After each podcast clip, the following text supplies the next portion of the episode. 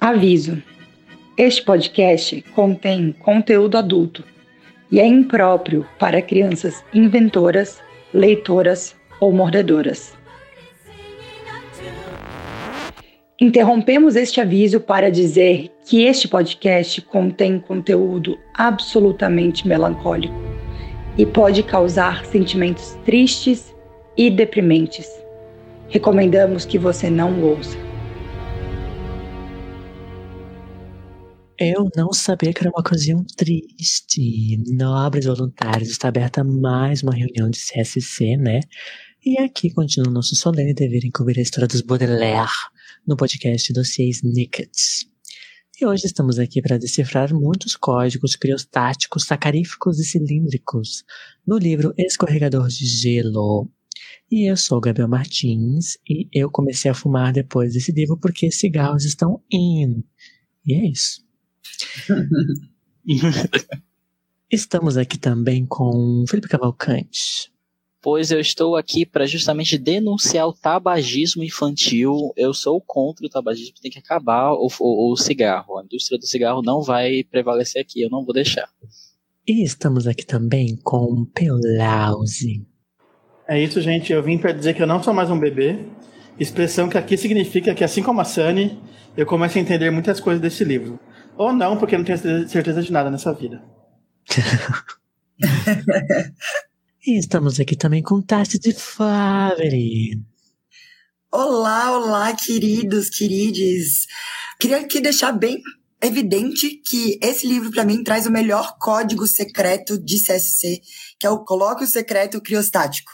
Nada como é, juntar comida e código. É a melhor coisa. Esse código me lembra aqueles vídeos que tem de pessoas arrumando geladeira, sabe? Tipo, meio SMR, a pessoa limpa e bota 30 mil coisas abertas dentro da geladeira. Me lembra isso. Ai meu Deus, esses vídeos são incríveis. Eu amo que tem, tem uma moça que. que, que, que, que é, assistindo, gente? Ah, não, não, não julga não. É, é, é, um, é uma eu quero ter, eu quero ter a geladeira daquela mulher, porque é uma geladeira tão grande, mas tão grande, e ela coloca os suquinhos tudo. Exato. Olha, é isso que eu queria na minha vida. Mas antes de prosseguirmos, eu queria perguntar para vocês se vocês estão sentindo ah, um pouco xilofones hoje. Como é que tá vocês? Que, que instrumento musical vocês estão se sentindo hoje? Eu sou um bumbo. Na verdade, eu sou mais aquele os dois pratos batendo assim, ó, pem, pem, pem, pem. A minha cabeça tá mais ou menos assim. eu tô me sentindo varonil. Mentira, não tô não, gente. Olha, eu não tô me sentindo muito xilofone, mas eu estou me sentindo um pouquinho saxofone, sabe? Talvez.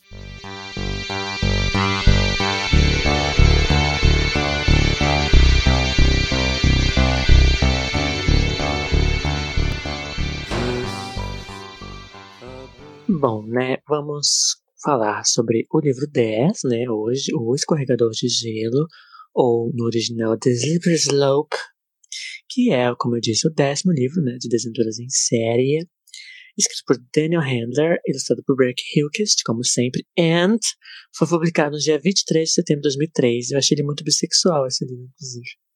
Né? Concordo plenamente. Inclusive, a gente vai discutir isso porque é possível que seja ainda mais. É verdade. Bem aí. Ai, gente, tô, tô nervosa. É. ah, o principal que existe dentro de mim já tá aqui, ó. Uh! Como easter egg, eu vou fazer a capa desse episódio com as cores da bandeira B. Amei tudo! Mas é isso. E como tradição, queria pedir para a nossa querida Tasha de Favre ler a sinopse, que é a carta ao leitor. Caro leitor, assim como apertos de mão, cães e cenouras cruas, muitas coisas são melhores quando não são escorregadias. Neste volume, receio que Violet, Klaus e Sunny Baudelaire enfrentem um amontoado de escorregadelas durante sua lamentável jornada pelas montanhas de Mão Morta. Seria melhor não mencionar os desagradabilíssimos detalhes da história, em especial uma mensagem secreta, um tobogã, uma armadilha, um enxame de mosquitos da neve um vilão maquinador de planos maléficos, um bando de jovens organizados e o sobrevivente de um terrível incêndio. Para o meu grande azar, dediquei minha vida a registrar a triste história dos Baudelaire. Mas não há razão para você também se dedicar a uma atividade tão ignóbil. Seria melhor deixar esse livro escorregar de suas mãos para dentro de uma lixeira ou de um poço bem fundo. Respeitosamente, Lemon Snicket.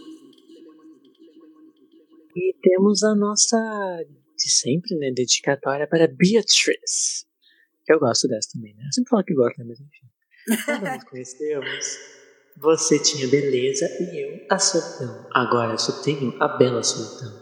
Ah, em inglês eu acho que fica mais bonitinho, mas tá, tá, tá ok também. Ai, como que é em inglês? Agora eu fiquei Ele curiosa. fala que ele está lonely e depois agora e ela era pretty e agora ele é pretty lonely. Oh, cai uma lágrima. Esse é o momento em que começa a tocar o Akon, né? André coloca aí Lonely, Mr. Lonely. Pensei na mesma coisa. Apenas as crianças dos anos 2000. Bom, né, gente? Mas antes de começarmos a falar sobre cada detalhe deste livro muito incrível, eu queria dizer que, assim, uma percepção geral que eu tive, depois de pergunta de vocês, é que este livro, por exemplo, ele tem muito pouco das partes de crítica social, ou de referências de metalinguística, ou de easter egg. Ele é bem focado, assim, na história, em, em empurrar a história pra frente. E não tem tantas outras coisas. Tipo, sei lá, você pega o Serraria e Baixo Astral, é o, o oposto disso. É só crítica social, só referência, só metalinguagem e nada de história movimentando pra frente, né? Esse é bem quase 90% história. O que vocês acharam disso? Como é que foi a percepção de vocês com isto? Eu estou ansiosíssima para escutar o Peu. Ah, tá bom, então vou falar. Assim, com relação a, a não ter crítica social, referências e tudo mais, é um, é um problema, né? Acho que precisa pro livro, é importante.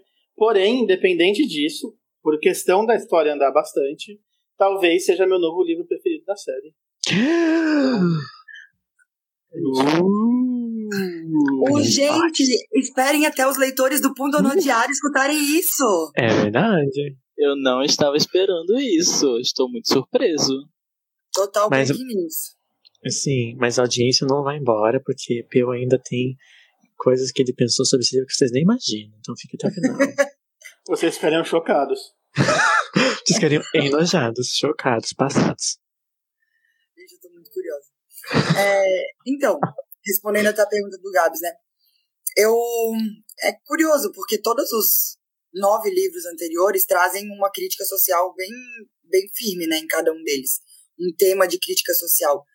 Só que também parece que se pegasse todos esses acontecimentos que acontecem nesse livro, no Sleepers Slope, e diluíssem nos outros livros, como a série faz um pouco, né?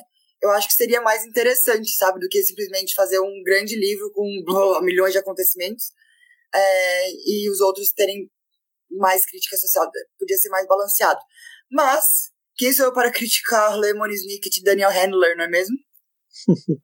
Ah, eu, eu, eu vou deixar minha, minha opinião aqui, que assim, eu não acho que esse livro ele é completamente isento de alguma crítica social, né, ou coisa desse tipo. Eu acho que o Daniel Handler, que é o Lemon Snicket, né, continua mexendo com as temáticas que ele sempre mexe. Só que, como a gente vai ver mais tarde, no próprio plot da história.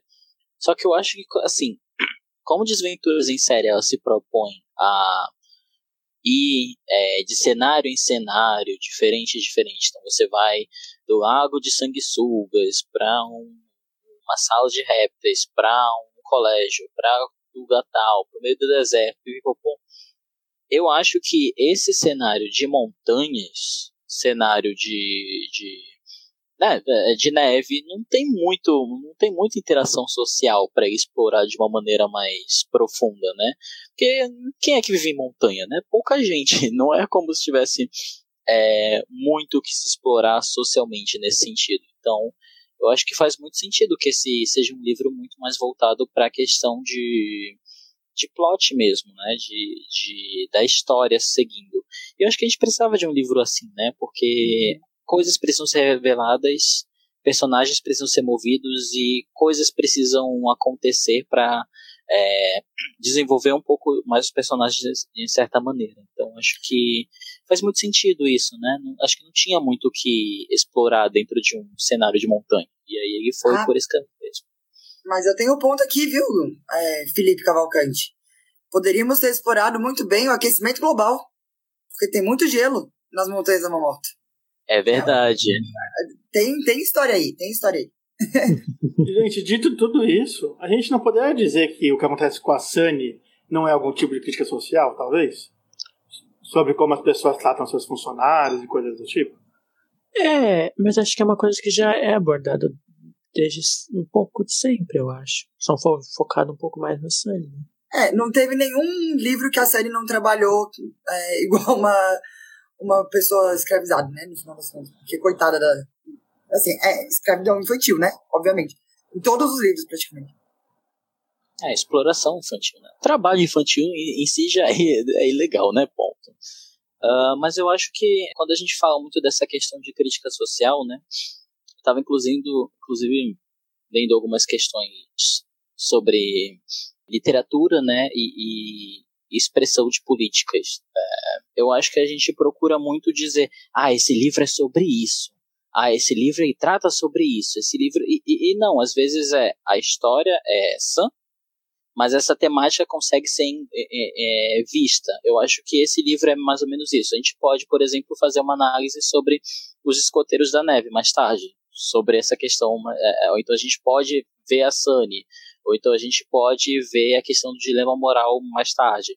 Esses pontos aí são trazidos, mas tipo, eles estão espalhados na trama. Eu acho que não necessariamente eles são tão mais aprofundados do, do que os outros livros, onde a gente tinha um cenário de interação social mais forte, uma cidade, é, uma vilazinha, um, um apartamento de gente rica. É, então, eu acho que é, são cantos da sociedade onde a gente consegue explorar mais e, e ver mais caricaturas de, de traços da nossa sociedade.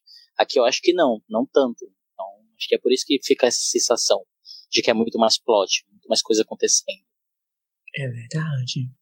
Mas, né, como foi dito, parece que foi positivo, né, para o andamento da série. Mas uh, logo no início, né, já diz que o Slipper Slope no original, eles estão traduzidos como escorregador de gelo, mas é mais que uma expressão, né, como tipo andar, uma coisa meio escorregadia, tipo, sei lá, andar sob ovo, uma coisa assim. O Slipper Slope, então serve para muitas coisas, além de ser uma aliteração, né, que ele gosta de usar. Mas é bem bacana. Mas como a gente também já comentou um pouco, né, o cenário principal é a Mortmain Mountain, que é Montanhas de Mão, mão Morta, né, como foi traduzido.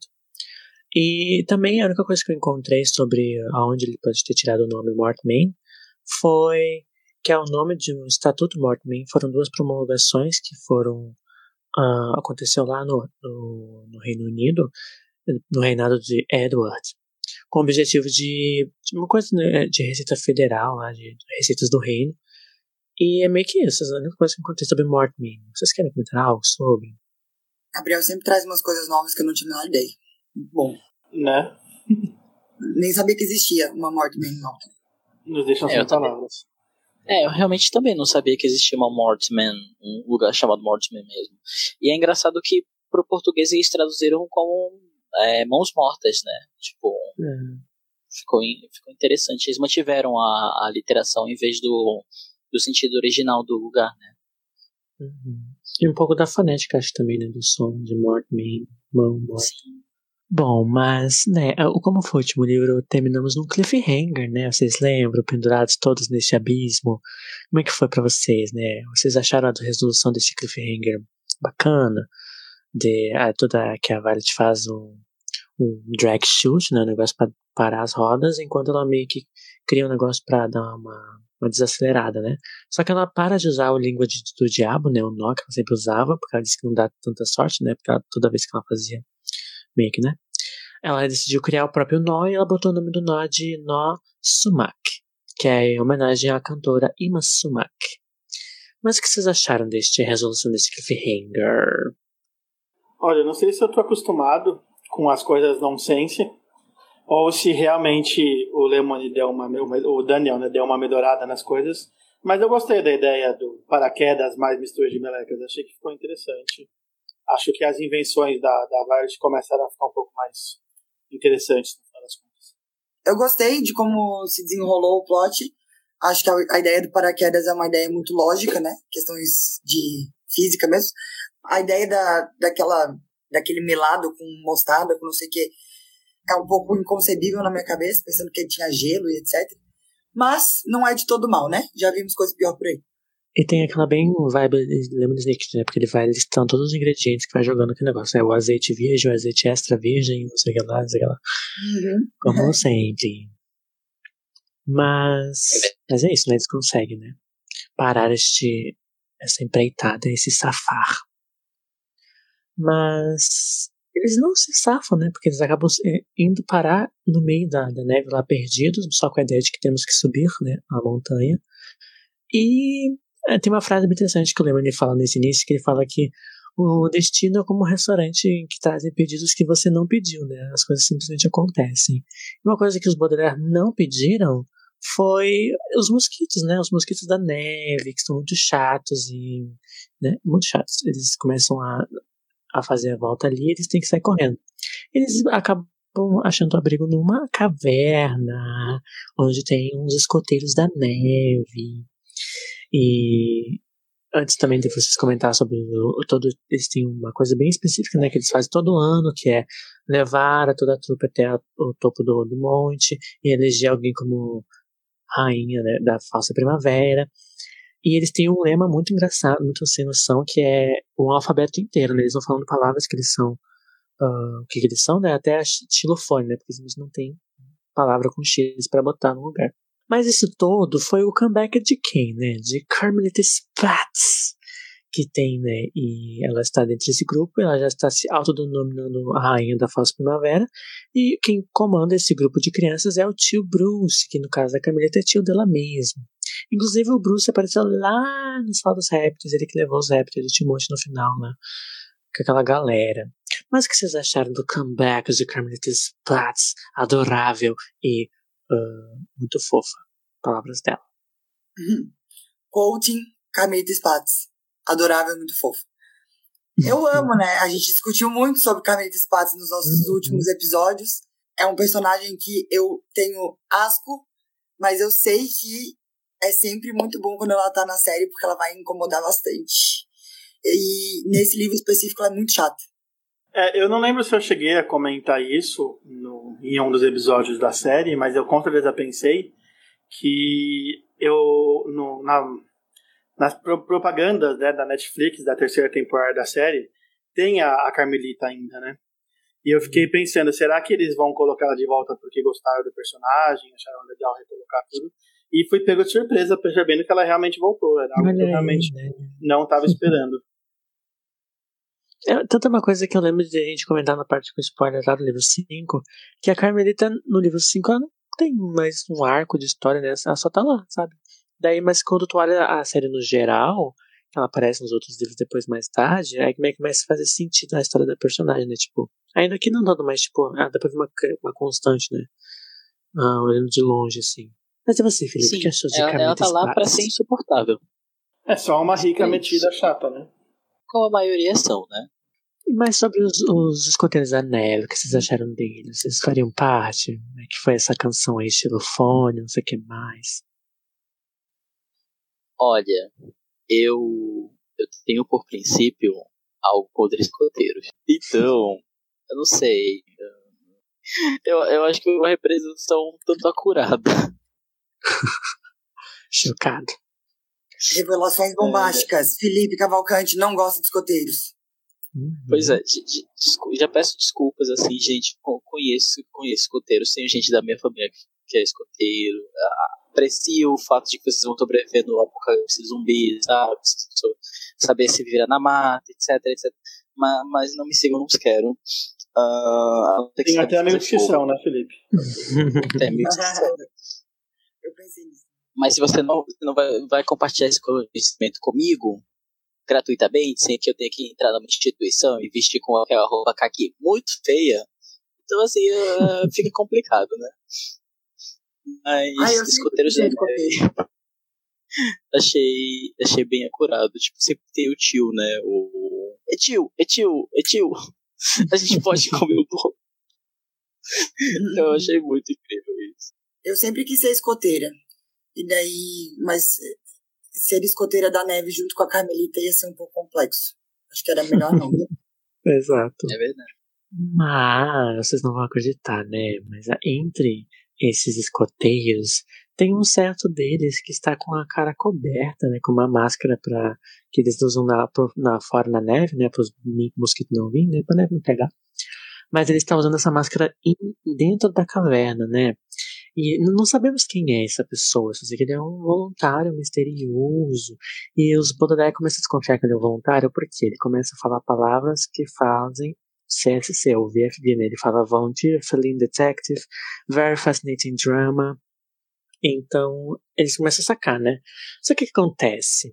Depois que a gente descobre um pouco mais, né? Isso não é um spoiler tão pesado Peu, né? É coisa que a gente já, já tá manjando.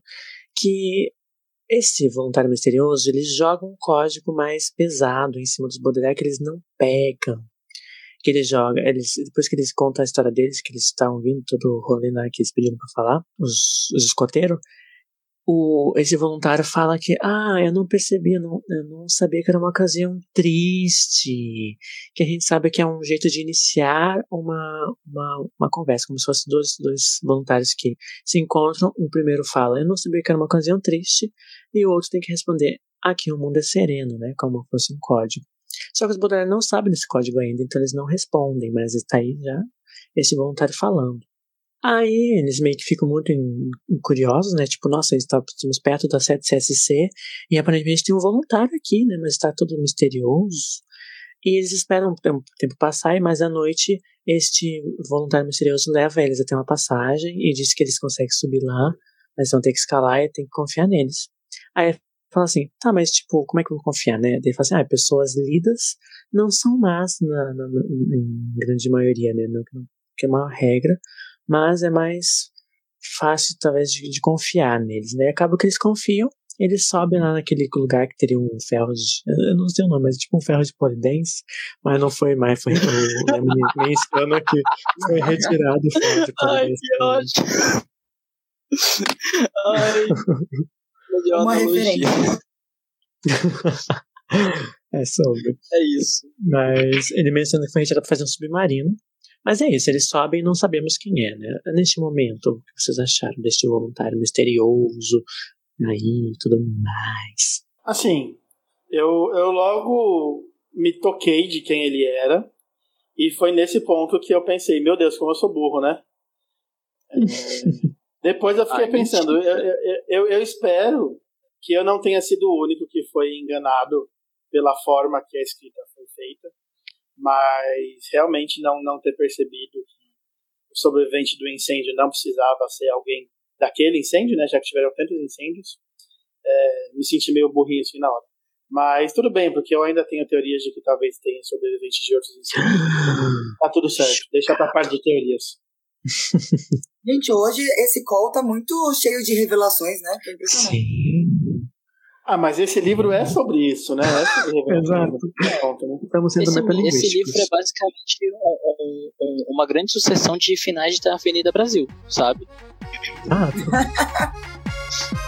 mas, mas assim, é, eu gosto muito da maneira como tudo, toda essa sequência é construída, né? Você tem essa pessoa misteriosa que não revela o rosto, e aí é, você tem que confiar em mim, e aí joga uns códigos e fala umas palavras loucas assim que a gente não sabe exatamente o que significa ainda. Eu, eu acho muito bacana. O Lemony consegue construir bem esse mistério. Hoje em dia eu não sei como é que eu me sinto sobre esse negócio de hum, pessoas lidas, não sempre as pessoas mais confiáveis. Porque olha, tá sendo é, fácil, hein? Difícil. 2022, é, realmente.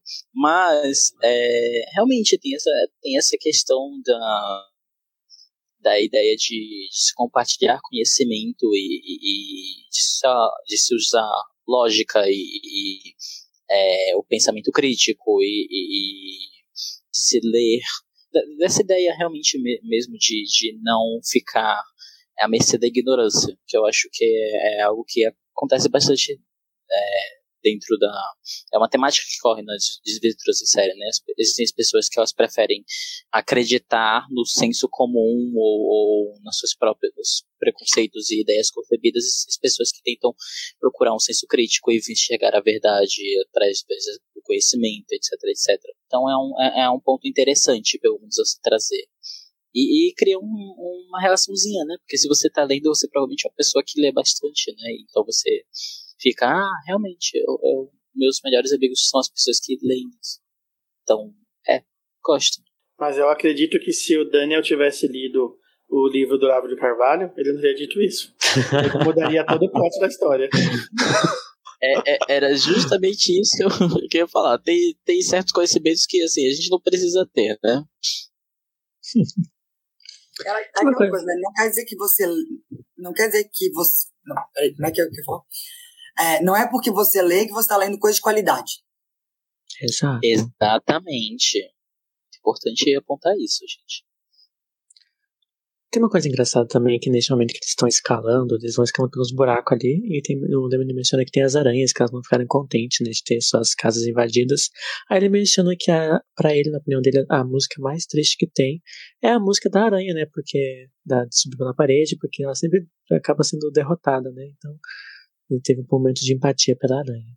Esse livro específico é todo sobre é, insetos e aracnídeos Exato. em momentos de dificuldade, né? tem os mosquitos da neve, tem a aranha que sobe e cai, tem tudo isso que acontece.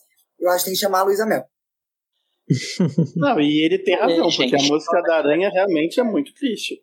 Eu sempre, eu, sempre, eu sempre fiquei refletindo sobre essa música, sobre como ela nunca chega. A música termina e ela não consegue. Acabou ela. Perdeu. É sobre ser derrotada. Assim. Mas será, será que isso não é. Será que essa música não é sobre persistência, sobre não desistir? Isso, é sobre não desistir mesmo sabendo que você vai falhar no final. Porque é isso. Mas a uma vida é isso. Essa é a mensagem da vida. Não desista. Mas saiba que no final você vai falhar. Mas às, ve às vezes. Às vezes, o topo da parede, na verdade, são os amigos que nós fazemos ao longo do caminho. Às vezes, o topo da parede é só mais uma e essa é a lição que a Aranha aprendeu no final. Exatamente. Às vezes, a, a vida é uma parede que tem que subir e voltar no início você percebe que ali era seu lugar, ao, ao, ao lado de sua família. Eu não sei onde eu tô chegando com isso, gente. Desculpa. Eu não sei. Eu acho que a gente tem que fazer um podcast só sobre a música da Aranha agora.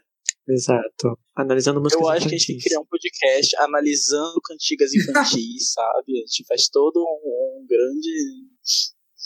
Bom, mas falando sobre infância, né? Agora o Lemon ele diz assim, ah, que você pode seguir por qualquer momento, porque Uh, pode ir pelo capítulo próximo, que vai ter a revelação de quem é o, o misterioso voluntário, ou pode seguir para ver onde está a Sunny, né? Que ela não apareceu desde então. Aí ele fala que foi difícil de rastrear o que aconteceu com a Sunny, né? Porque era mais difícil para ele. Mas ele podia comparar muito a Sunny com a história da Cinderela. Só que é sem a parte legal dessa Cinderela, porque não tem baile, não tem príncipe, não tem fada e não tem nada. É só a, o trabalho mesmo que vocês acharam da Sunny Cinderela?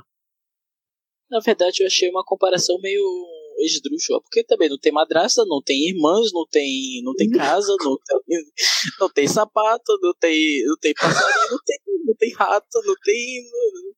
Não, não tem muita coisa, né, Leonisnik? Foi só uma coisa que você quis jogar. Tudo bem, eu te perdoo. Eu, eu te entendo, eu te aceito como você é. no final só tem a escravidão, né? É. Exato. É isso, próximo tópico. É isso. Bom, mas é bem interessante também que temos muitas conversas, né? Na verdade, o livro todo fica indo voltando por boa parte no topo da montanha e dentro da montanha, né? Mas é interessante que eu notei que parece que os capangas do Olaf, em maioria pelo menos, não tem uma noção grande do que é CSC. Tanto a Colette, Hugo, Kevin, que agora acabaram de chegar, eles perguntam as coisas, outros também não sabem responder, e é meio que isso, eles só vão seguindo. Parece que só a Esme e Olaf de fato têm noção, né? Do que está acontecendo. É isso, né? Às vezes parece até que eles não entendem algumas coisas, né? Eu acho que eu não vou saber citar um exemplo agora, mas eu lembro que teve mais de uma vez no livro que eu achei que eles não entenderam coisas que era para ter entendido. Uhum. Parece que tem quase umas falhas de continuidade assim, mas eu infelizmente não anotei, eu não vou conseguir dar um exemplo agora. Exato. Uai, não entendi. Como assim? Eu não lembro, teve alguma situação que a Esme fala alguma coisa que, tipo, era para ter entendido melhor. Por exemplo, lembrei um exemplo. O, os negócios do... O, a, os sinalizadores. Como que a Esme não sabe o que é sinalizador se ela faz parte do CSC? Como ela não Ah, é entende o funcionamento daquilo, entendeu? Esse foi um exemplo bem, bem clássico disso, tipo, dela não saber o que era aquilo. Entendi, faz sentido. Sim. É, tanto ela quanto o Olaf, até quanto o homem sem cabelo e com barba e a mulher sem barba e com cabelo, né? Sim, Todos sim, eles, no É. caso. E também agora temos nosso momento Lemony, né? Que sempre temos neste momento. Ele começa a revelar coisas do passado dele, como sempre faz.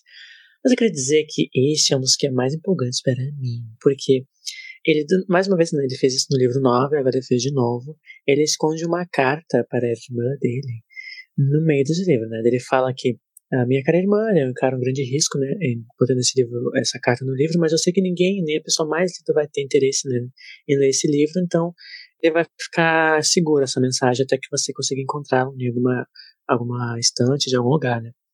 Mas ele disse que, né, como ele acaba que achou provas que podem inocentar ele de incêndios que ele está sendo acusado, porque esses incêndios foram causados pelo Olaf, não por ele. E ele diz para irmã: "Ah, Você sugeriu que naquele piquenique que um jogo de chá era um bom lugar para esconder algo pequeno e importante. Num dia eventuoso, de te- tipo tempestuoso, né? ele fala num dark day, num dia de uma catástrofe, alguma coisa que pudesse acontecer. Aí ele menciona também que nesse, nesse negócio do piquenique, uma salada, né? Que é uma salada que ele menciona todos os ingredientes, mas ela, em, em resumo tem manga, tem feijão, tem um monte de coisa. E ele fala que ele está indo para o caminho da- das correntezas que sopram constante, né, onde fica a sede do CSC, por aí que ele quer buscar pesquisa sobre o caso de Baudelaire, e ele espera encontrar lá, na- nas montanhas, essa evidência que vai inocentá-lo e tudo mais. Depois ele diz que depois de visitar a sede do CSC, ele vai direto para o Hotel Desenlace, que é o Hotel de Numont, porque ele diz assim, eu vou chegar até a data de ele disse: Não vou dizer a data, né? Porque não seria sábio dizer a data numa carta, mas que ela vai se lembrar de qual é o aniversário da Beatrice, porque vai ser no mesmo dia. E ele pede para encontrar ela no hotel e para ela escolher já o quarto com que não tenha cortinas feias. E é isso, né? Queria perguntar primeiramente para Peu. Você achou disso tudo? Então, basicamente essa é a base da minha teoria principal sobre esse livro, né? Sobre onde as coisas estão indo. É, mas enfim, eu gosto bastante quando o Lemony. A teoria a gente fala no final, né? Mas eu gosto Sim. bastante quando o Lemony se coloca na história e conta mais coisas do presente, ou mesmo também da- do passado, né? Tipo, a questão do esconder alguma coisa pequena dentro de um, uma peça de jogo de chá, que assim, o livro foca muito na questão da xícara, né? Mesmo o seriado e, e todas as propagandas, tudo, tudo que se fala sobre, se fala muito sobre a xícara, né? Açucareiro. Açucareiro, Açucareiro. isso. E aí, tipo, me dá muita impressão que no final das contas o importante não é o açucareiro, mas sim o que tá dentro. Será? Parece bem, eu gosto bastante desse ponto, eu gosto bastante quando essa história vai para esses lados, quando eles respondem mistérios ao mesmo tempo que eles colocam mais mistérios. Enfim, é isso, né? Estamos chegando no final. Estou Exato. curioso e nervoso. Mas Ai, eu- Venturas em Série é um eterno resolver mistério pra botar mais mistério. Exato. Não me diga que você tá querendo dizer que o livro vai ter final, porque aí eu vou ficar chateado. Mas e É, vocês eu- dois, Tashi Felipe? Eu gostei muito. Na verdade, é, bom, reli agora pra esse episódio, né? E daí quando ele começa a falar, ah, pai, pô, se você quiser, não quiser ler sobre como foi a tortuosa subida lá dos Bodrans, não sei é, pule pro próximo capítulo, onde você vai ver a Sunny e tal. E daí eu fiquei pensando, meu Deus, mas eu não lembro de, de querer pular, não lembro. E daí eu fiquei pensando, será que pulei da última vez? O que aconteceu? Daí quando eu li a carta, eu fiquei, ah, meu Deus, tinha esquecido que existia esse, esse grau de genialidade dentro do livro. Muito bom, né? E é a primeira vez que a gente se depara tanto com, com personagens como Irmã de Lemony, que é incrível, né? Maravilhosa. Aham, exatamente. Inclusive, é, eu, eu acho que é muito interessante porque, assim, a gente começa a meio que localizar onde é que Uhum. o Lemon está temporalmente, talvez. Porque se a gente fica, ok, ele tá falando com, com essa irmã, que vai ler esse livro, ou seja, quando esse livro sair, que é quando ele investigou os Baudelaire, ele vai com a irmã. Então, tipo, a, a gente começa mais ou menos, ok, é, então isso aqui está acontecendo nesse momento, ele fala que a, a, os eventos que aconteceram com os Baudelaire, ele está ele tá investigando, aconteceram no passado, então, mas que passado? Exatamente quando? É, quem, para quem ele está falando isso? Para quem ele está escrevendo esses livros? Por que, que ele tem essa coisa com os Baudelaire? A gente começa a voltar lá pro início, tipo, por que, que esse cara está fazendo isso? isso? Qual, qual, é, qual é a grande conexão que tem com os Baudelaire? Então, assim, coisas que eu estou jogando aqui, o Peu também pode pegar, que eu, é. eu, eu acho muito interessante, pelo menos, a gente começar a analisar. Parece é. para mim também que a, a, o, a, o Lemony escrevendo começa no início da história ele está longe do que aconteceu com os Baudelaire e agora parece que está mais perto, né? De alguma forma. É, parece que ele começou no meio da história, vamos dizer assim, né? Tipo, é, tipo isso. É. é. Sobre essa questão também que ele fala sobre sobre querer ler o capítulo da Sunny e tudo mais, né? Eu acho muito interessante a ligação que isso faz com livros como O Senhor dos Anéis e até o próprio é, Crônicas de Gelo e Fogo, que eu acredito que nesse ponto já estava com mais de um livro escrito, eu não vou lembrar agora a data de todos os livros, mas acho que alguns já estavam lidos, escritos, sobre como essa coisa, né, de você ter capítulos separados de personagens e muitas vezes você querer é, não ler o próximo capítulo porque você quer uhum. terminar a história daquele personagem, sabe? E, e, ao contrário do que a Tashi disse, que não lembrava de, de ter querido ir para a parte da Sunny, teve horas nesse livro que eu fiquei com muita vontade de ignorar o capítulo e falar, deixa eu ler o próximo, depois eu volto pra cá. Mas não, não tenho capacidade de fazer isso com nenhum livro, porque eu gosto de seguir tudo na ordem. Mas tem horas que realmente me dá vontade de, de parar tudo e continuar aquele pedaço da história. Quando a gente divide coisas por ponto de vista, sempre acaba tendo aquele personagem que a gente gosta mais, né? Eu eu falo isso por. Você citou as Crônicas de Gelo e Fogo, eu realmente sei lá. Hoje em dia, digamos que por milagre do, do, do universo, George Martin chega e diga: Olha, vai, vai sair Ventos do Inverno. Eu vou estar tá louco pelos capítulos da Sansa. Eu quero saber o que, é que vai rolar ali. E. Sabe, Jon Snow morreu. Né? Eu nem sei se eu posso dar spoiler né, aqui, né? Enfim. Bom, mas de volta, né, às nossas informações aqui, eu queria dar um, um adendo também, uma coisa, é que não mencionei, o Lemony fala que uh, ele, a irmã dele fez essa salada muito específica, né, e ele fala que ele fez também, só que ele mudou o ingrediente também continua sendo bom e tal. Aí, depois, o que acontece? Tem a Sunny no topo da montanha, ele relaciona de novo essa ideia da receita porque é que a Sunny tá cozinhando, né? Aí a série tem um flashback que a senhora Baudelaire, a mãe dela, fez a mesma, e que é, não fala né, a série não tem noção de que é a mesma, né, mas a narração, pelo que a gente tá lendo, sabe que é a mesma salada, porque tem os mesmos ingredientes muito específicos, então, aparentemente, nessas três pessoas fazem a, a mesma salada, né, então tem uma conexão aí. Se conhecem, eu passo uma receita. Será? Sei, né? Mas é isso. Mas outra coisa que temos nesse, nesse passado a Esme aparece usando um roupão. E o roupão tem inicial B. E ela diz que. Alguém diz elogia ela, ah, que bonito esse roupão. Ela fala assim, ah, é bonito e é roubado. Né? Acho que é bem claro, né? De quem ela roubou, né? O B aí, né? Mas. Né? Mas. A Sunny. Pode ser. Do Bruce. Do Bruce ela roubou do, do tio da Carmelita. Exatamente. Não, do Bruce Wayne. Claramente. Eu, inclusive, eu continuo com fale dessa teoria do tio Bruce que nós não Assim, falamos. essa teoria eu ia deixar uma parte de teorias, mas tudo bem, vamos lá. Pensem comigo, gente. A pessoa, ela se chama Bruce, ela esconde o rosto, fica dentro de cavernas e o principal, leva crianças para lugares perigosos e acha que isso vai ensinar alguma coisa para elas. Gente, o Bruce só pode oh, ser uma meu pessoa. Deus. É isso. Exato. E como o tio da Carmelita, ele é rico também. Então, né? E também tem isso, sim. Tudo faz sentido. Caraca, Peu, você explodiu minha mente. Eu não entendi. O tio da Carmelita é, é o Bruce Wayne, o Batman. Ah, o Batman. Ah, então eu entendi. Aí eu ouvi essa teoria. Eu, eu acho muito justo. Eu também. Isso Esse significa crossover. Que o mundo dos Baudelaire pode entrar na Liga da Justiça. Eu só quero deixar isso Exato. A Sunny. Não tem qual Baudelaire. A Sunny tem que entrar. claramente. A Sunny, ela já. É que a Sunny ela já tem um superpoder, né? Que é o, a super mordida. Então já dá pra introduzir, fazer um crossover.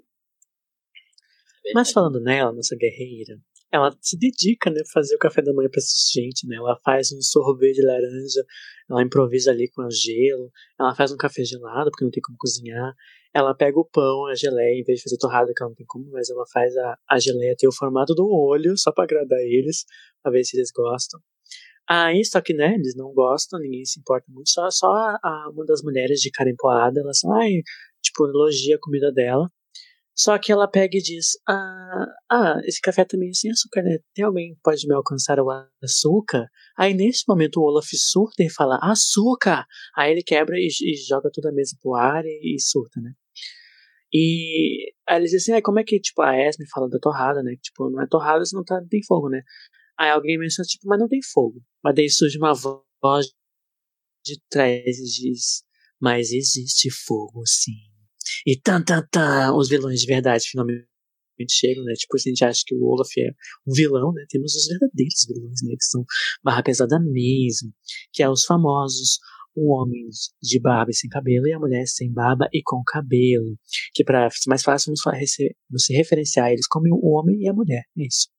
O que vocês acham desses vilões que até o Lemon fala que a aura deles é tão maligna que até o Olaf tem medo, todo mundo tem medo, assim, ninguém nem ousa mencionar o nome deles por causa disso, né? E o que vocês acharam dessa gente quando eles Deixa eu ver se eu chegaram, né? entendi então.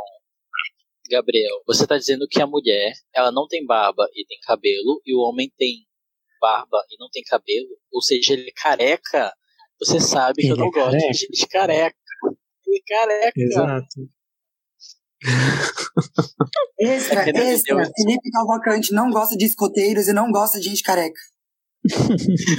Gente, Era gente que não viu esse, esse vídeo maravilhoso, procurem no YouTube. É isso. Mas eu gosto muito desses personagens. Eu não posso falar muito, porque senão eu vou, vou entregar coisa pra eu falar aí. Ah, eu acho que isso sim foi uma surpresa de verdade, assim, tipo, é, eu acho que tem muita coisa que a gente, quando eu- você, você entra no mundo, né, do, do Desventuras, ou pelo menos no mundo de fazer um podcast sobre desventuras e ficar vendo pessoas falar sobre isso o tempo todo, é, você acaba sabendo que existe, né? O próprio CSC, que demora muito para a sigla aparecer, o açucareiro e todas essas coisas. Essas pessoas simplesmente são uma novidade 100% para mim. Tipo, são coisas que eu nunca ouvi falar, são pessoas que eu nunca imaginei que existiria. E me surpreende muito saber que o, o, o Olaf não é o verdadeiro, ou pelo menos não o único vilão da história. E eu gostei bastante dessa aparição e estou muito curioso para saber para onde isso vai. Você quer comentar algo, Tashi? Eu sinto que eles dão uma, uma engrandecida no universo de desventuras, né? Sabe quando a gente tem expansão de multiverso, assim? é mais ou menos isso. É, Mostra que o Olaf é só mais um subordinado de pessoas ainda mais perigosas, assim. Então eu, eu gosto dessa desse Big Boss. Sabe quando você passa uma fase no Mario e de repente tem um chefão? Eu gosto que apareceu esse chefão. Pera, você tá dizendo então que eles são Bowser? É, só que sem barba e com cabelo, com cabelo sem barba. Então o Olaf seria o filho do Bowser, no caso. Mas É justamente isso, eu pensei bem nesse bicho aí mesmo, mas eu não lembrava o nome. Uma coisa que eu acho que a gente pode apontar também, né, é que assim, a gente, pelas ilustrações, pela descrição, pela coisa toda, a gente deduz que o, o Conde Olaf ele já é uma pessoa um pouco mais velha, né, um homem adulto, mas ele é mais velho. Essas pessoas, é, essa dupla misteriosa, se é, é, a- aparenta, né, pelo, pela descrição, pela maneira como eles são introduzidos, serem ainda mais velhos. O que dá um tom geracional, eu acho, para para essa ideia do CSC, do que seria o CSC, que, que, como a Tashi disse, dá uma engrandecida. Então, assim, não é uma coisinha que surgiu recentemente Não é uma coisinha pequena e não é uma coisinha que tem só o Olaf, que já é velho, que já tem uma certa idade, aparentemente, que está envolvido. É coisa grande. Então, é, eu acho que são umas pistas muito interessantes do que, do que realmente está em questão aqui com o CSC e com as pessoas que estão envolvidas ali e o que, que elas querem fazer.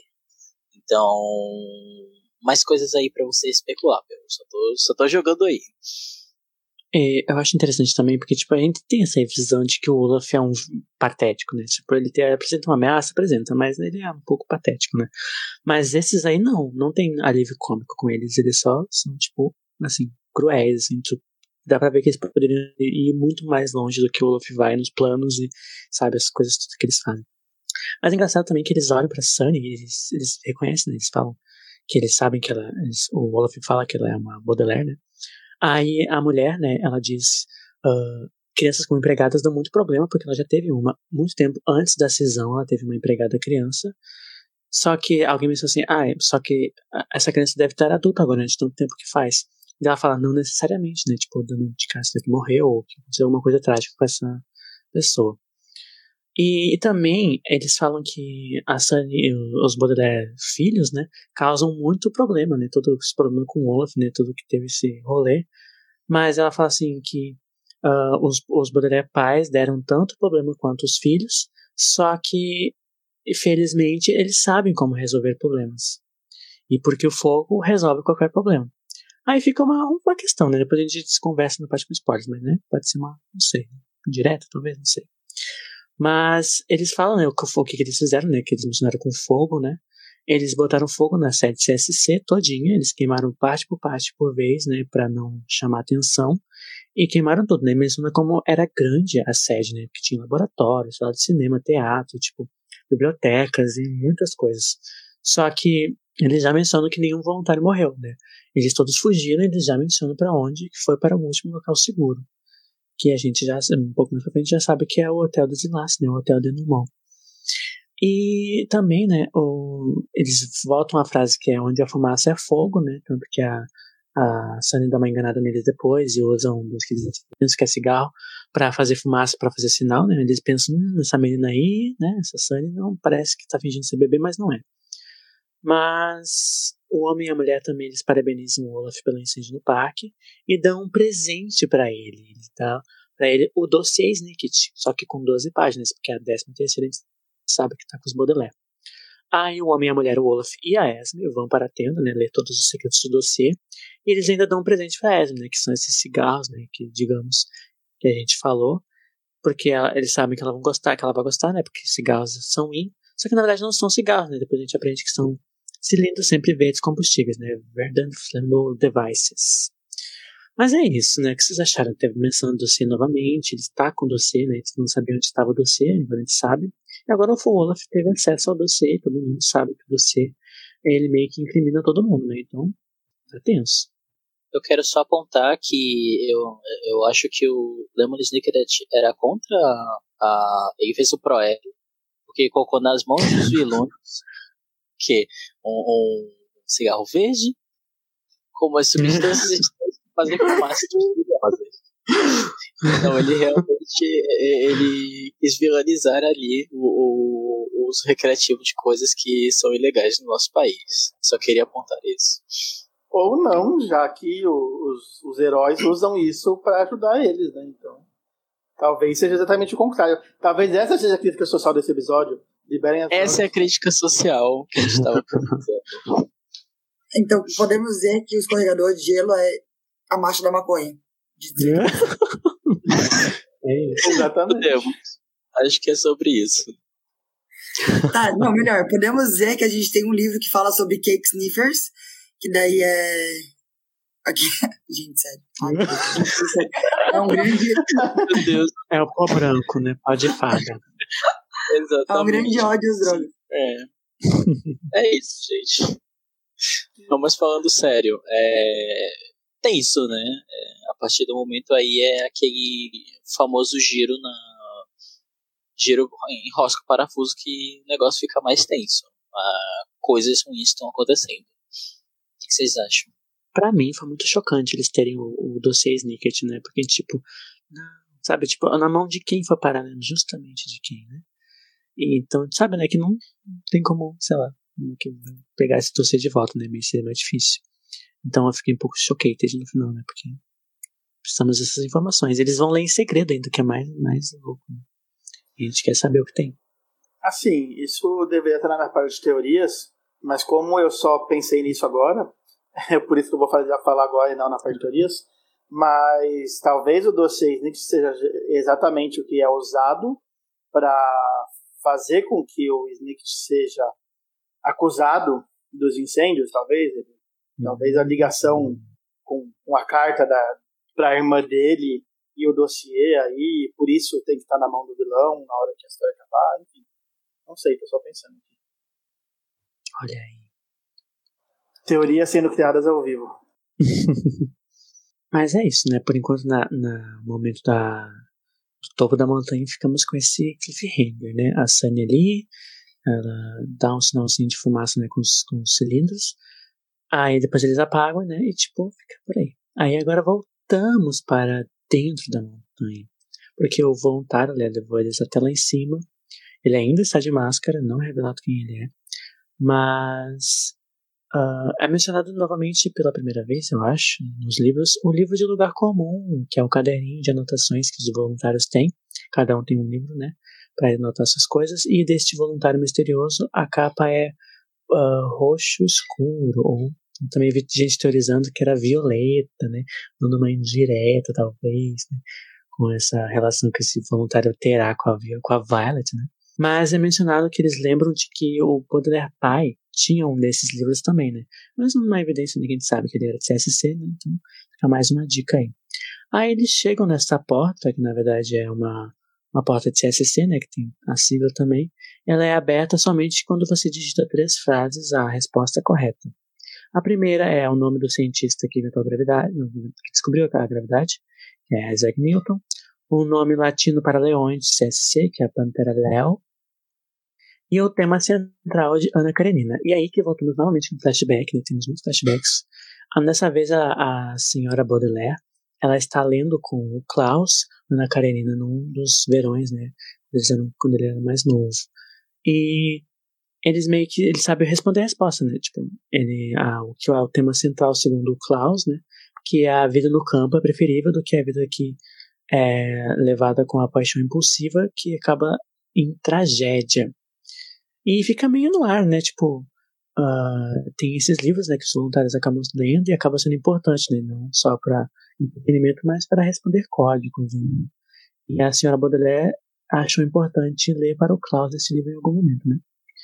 Mas eles acabam que conseguem abrir a porta e eles já seguem. É muito triste esse momento, porque eles saem tipo, ai, mãe, pai, né? Chamando, ver se eles tinham essa esperança de que o, o sobrevivente podia estar ali, né? Um dos pais deles. Aí eles, ninguém responde, né? Só o silêncio. Eles veem que tá tudo queimado eles ficam tristes, tipo, nossa, mas o dossiê dizia que tinha um sobrevivente. Aí é o momento final, Avenida Brasil. O voluntário pega, tira a máscara e fala: O sobrevivente do incêndio está aqui. Eu sou Quigley Quagmire. Oi, oi, oi. Oi, oi, oi. É isso, o que vocês acharam? Não, total Avenida Brasil. Final que a gente precisava. Eu acho o máximo. Eu lembro que eu fiquei muito chocada a primeira vez que eu li. Eu fiquei, ah, como assim? Amei, amei. Gosto do fato de ele ter voltado, esse comeback aí. Voltado não, né? Porque, enfim. Mas de ele ter aparecido, comeback de Quigley. Até porque a gente tava meio é, desesperançoso de encontrar os Quagmire de novo, né? Hum. Então, é, é, legal que pelo menos a gente fica com aquele gostinho de temos um Quagmire aí mais perto do que uma casa autossustentável. Alguns é, poderia estar bem perto mesmo. Eu lembro que em algum momento, antes de ser revelado, eu já tinha me tocado que era ele. Eu, talvez por estar lendo com tanto cuidado o livro, eu consegui perceber um pouco antes. Mas é isso, né? O, o relacionamento da Beck e da Violet pode começar agora que ela tem os dois irmãos para gostar, né? é, gente, ela realmente queria entrar para essa família aí. Exato. Mas eu puxei um pouquinho da etimologia, não tem muita coisa, mas, por exemplo, o Quigley é o único irmão que tem nome literado, né? K.I.K., Quigley Quagmire. E o nome dele significa aquele com cabelo bagunçado, aquele rebelde, né? Um pouco adequado ao nome. E acho legal também, por exemplo, na série de TV eles botam a caracterização do Quigley um pouco diferente do Duncan, né? Ele tem de fato esse cabelo bagunçado e tudo mais, um pouco diferente, acho legal.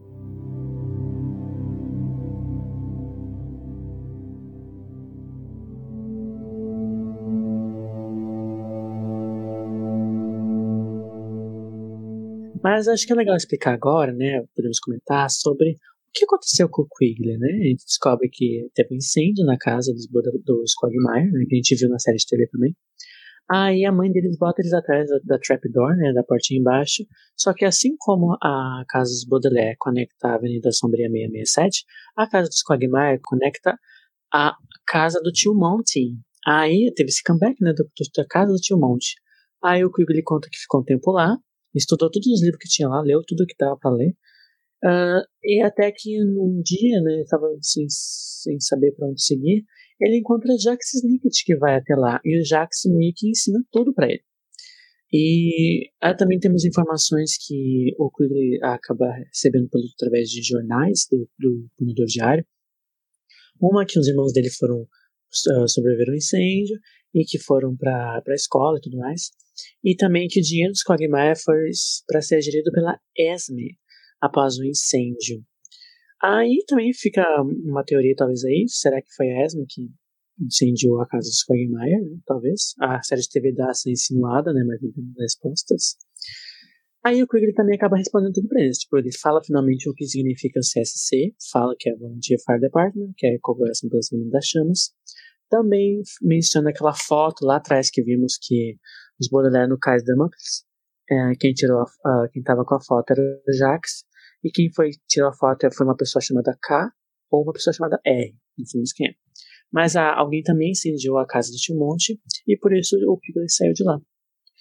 E ele meio que conta tudo, né? Finalmente temos algumas respostas mais claras. Tanto que na, o Purpeu, por exemplo, na VNPS TV, ele meio que adianta tudo isso que ele já falou muito tempo atrás, né? Mas tivemos a revelação do livro. Eu lembro que quando eu li, fiquei muito empolgado, né? De tantas informações e conexões com o Tio Monte e o Jax, meio que tudo conecta com as coisas do passado, né? Mas o que vocês acharam?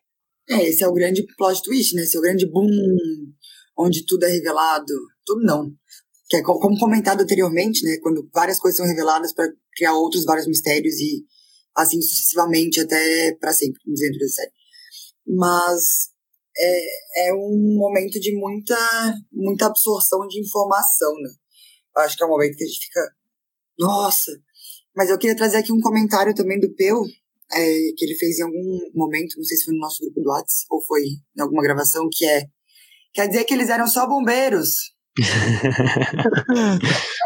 então, mas esse é um ponto muito interessante do livro, que talvez por a série ter adiantado as coisas, é, dá essa impressão, né, de que eles eram só bombeiros, e talvez no próximo episódio eles, eles corrijam isso, mas eu gostei disso de CSC não ser só os bombeiros, tipo, CSC é tudo, CSC é várias coisas, eu gosto bastante de como o livro deixa isso claro, sabe? Como isso melhora o fato de que eles não são só bombeiros. Eu gostei realmente bastante de descobrir isso, diferente do que a série por enquanto está mostrando. É, é porque eu acho que é, como a série ela, ela acaba adiantando muita coisa dos livros, então a gente já meio que vê que existe essa coisa de espionagem, de, de, de pessoas, de é, traições, de gente que está do seu lado que não está do seu lado, só que a gente não sabe exatamente o, o grande próprio trás desse, desse pessoal, do CSC. A gente vê o olho, a gente vê a sigla, a gente vê tudo isso, a gente ainda não sabe qual é o propósito. Então, quando é revelado a, o significado da sigla, eu acho que para a série, talvez, para algumas pessoas, acaba ficando: ah, então é só isso? É, e são os bombeiros secretos. Só que a, quando a gente vai vendo esse contexto, desde o início, a gente vai vendo que opa, eles têm todo um negócio de espionagem. Tem toda uma coisa de, é, dos disfarces, dos códigos, da, das coisas que estavam sendo ditas, é, das pessoas que estão conectadas Aqui a gente tem a versão de, por exemplo, nossa, o tio Monte, ele é, tinha um túnel secreto conectando a casa dos Quagmire que estavam conectados com tal coisa e eles conheciam, e eles, ele conhecia tal pessoa, então as pessoas se conhecem. Então a gente começa a perceber que várias inconsistências, ou que pareciam inconsistências antes, talvez tivessem é, já é, insinuando essa, essa conexão maior. Claro que também tem a questão que a gente sempre fala que o Lemon Snicket, né, ele foi é, mudando a narrativa a partir do. É, não a, mudando, né, mas ajustando a narrativa a partir do, do meio da série.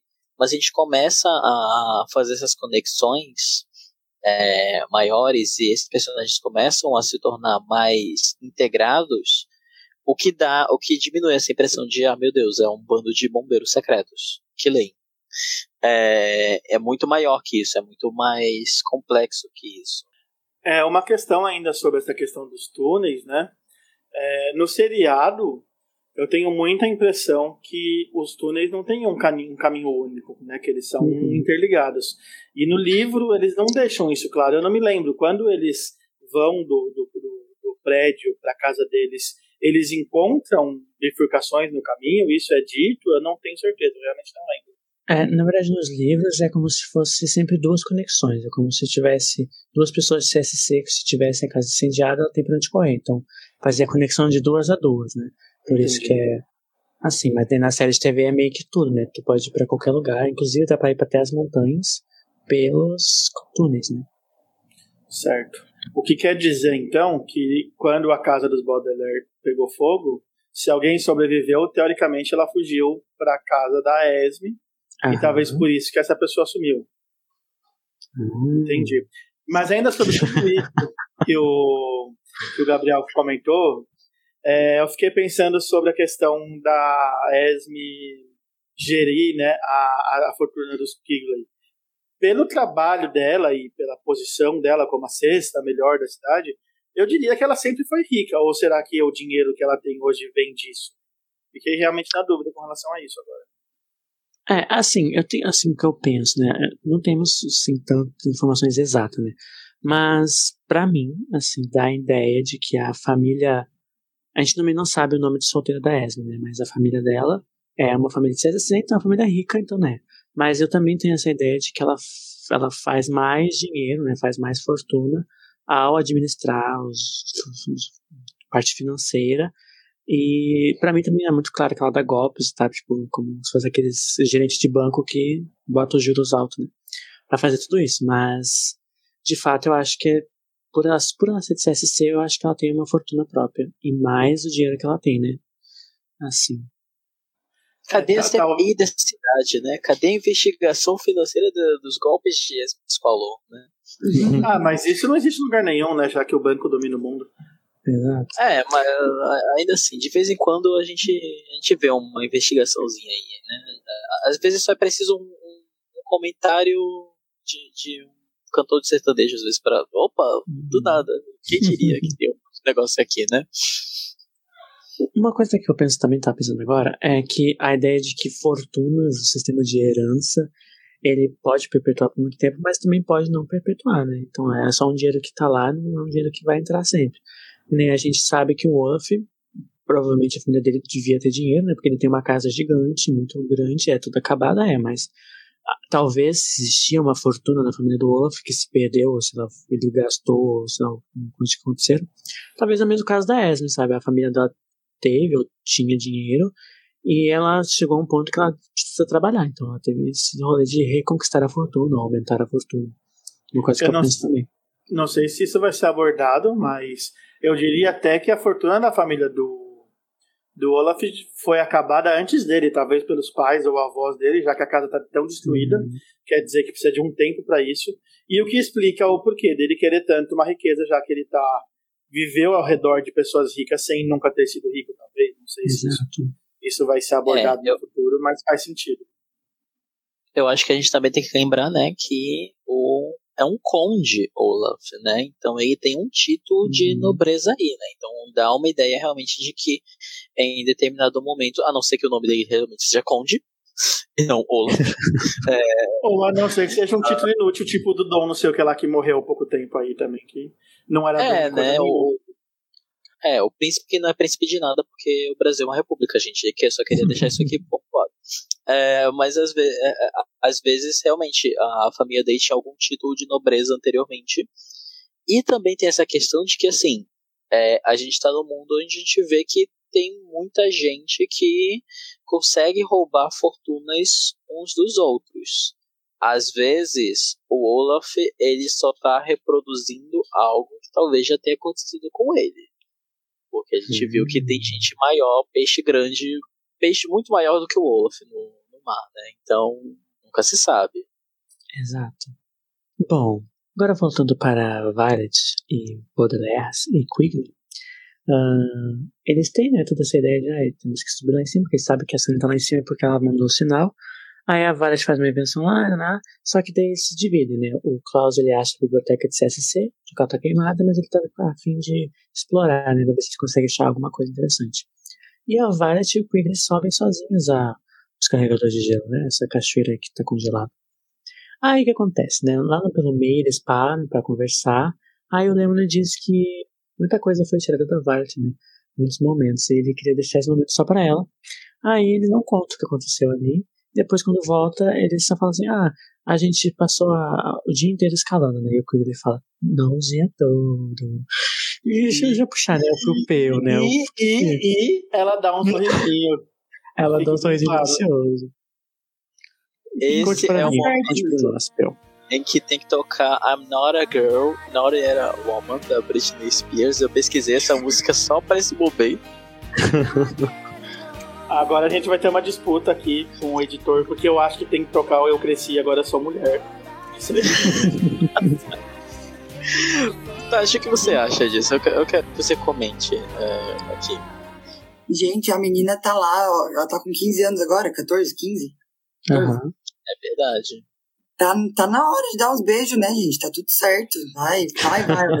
então, mas a gente, eu e o Gabriel estávamos tendo essa discussão antes da gravação. E eu não acho que ela só deu uns beijos. E assim, por mais que eu seja uma pessoa atrasada na vida, muitas pessoas com 15 anos já fizeram muitas coisas, entendeu? Então, eu acho que foi muito mais do que uns beijos. É, eu Gente, ela tava, tava frio. Imagina todo mundo Tava frio, Peu.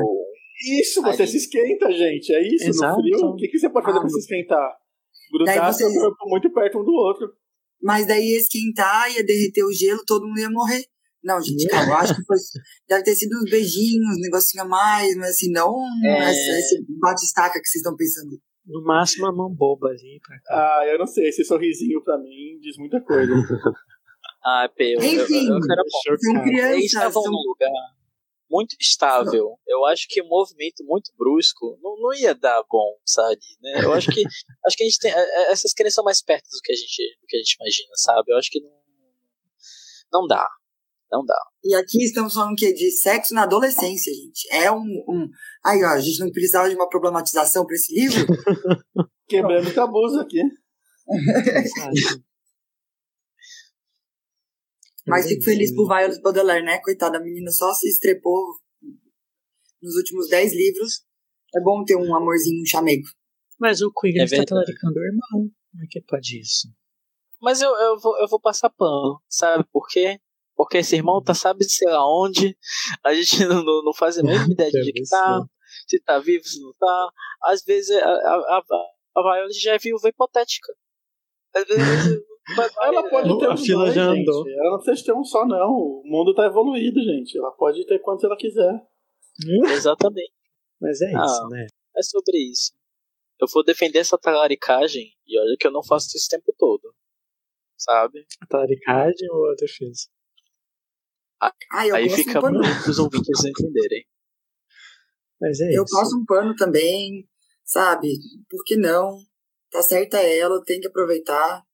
Ele não sabia o ro- de toda a situação do Duncan, mas o menino tá lá voando de balão, sabe? Então deixa. É verdade. Nossa, mas o, o pior é que agora eu tô pensando, gente. e- e essa cena é o que vai causar a próxima cisão de CSC. Vai, cada, cada irmão vai pra um lado e vai começar Exato. os incêndios de novo, vai começar as tretas de novo.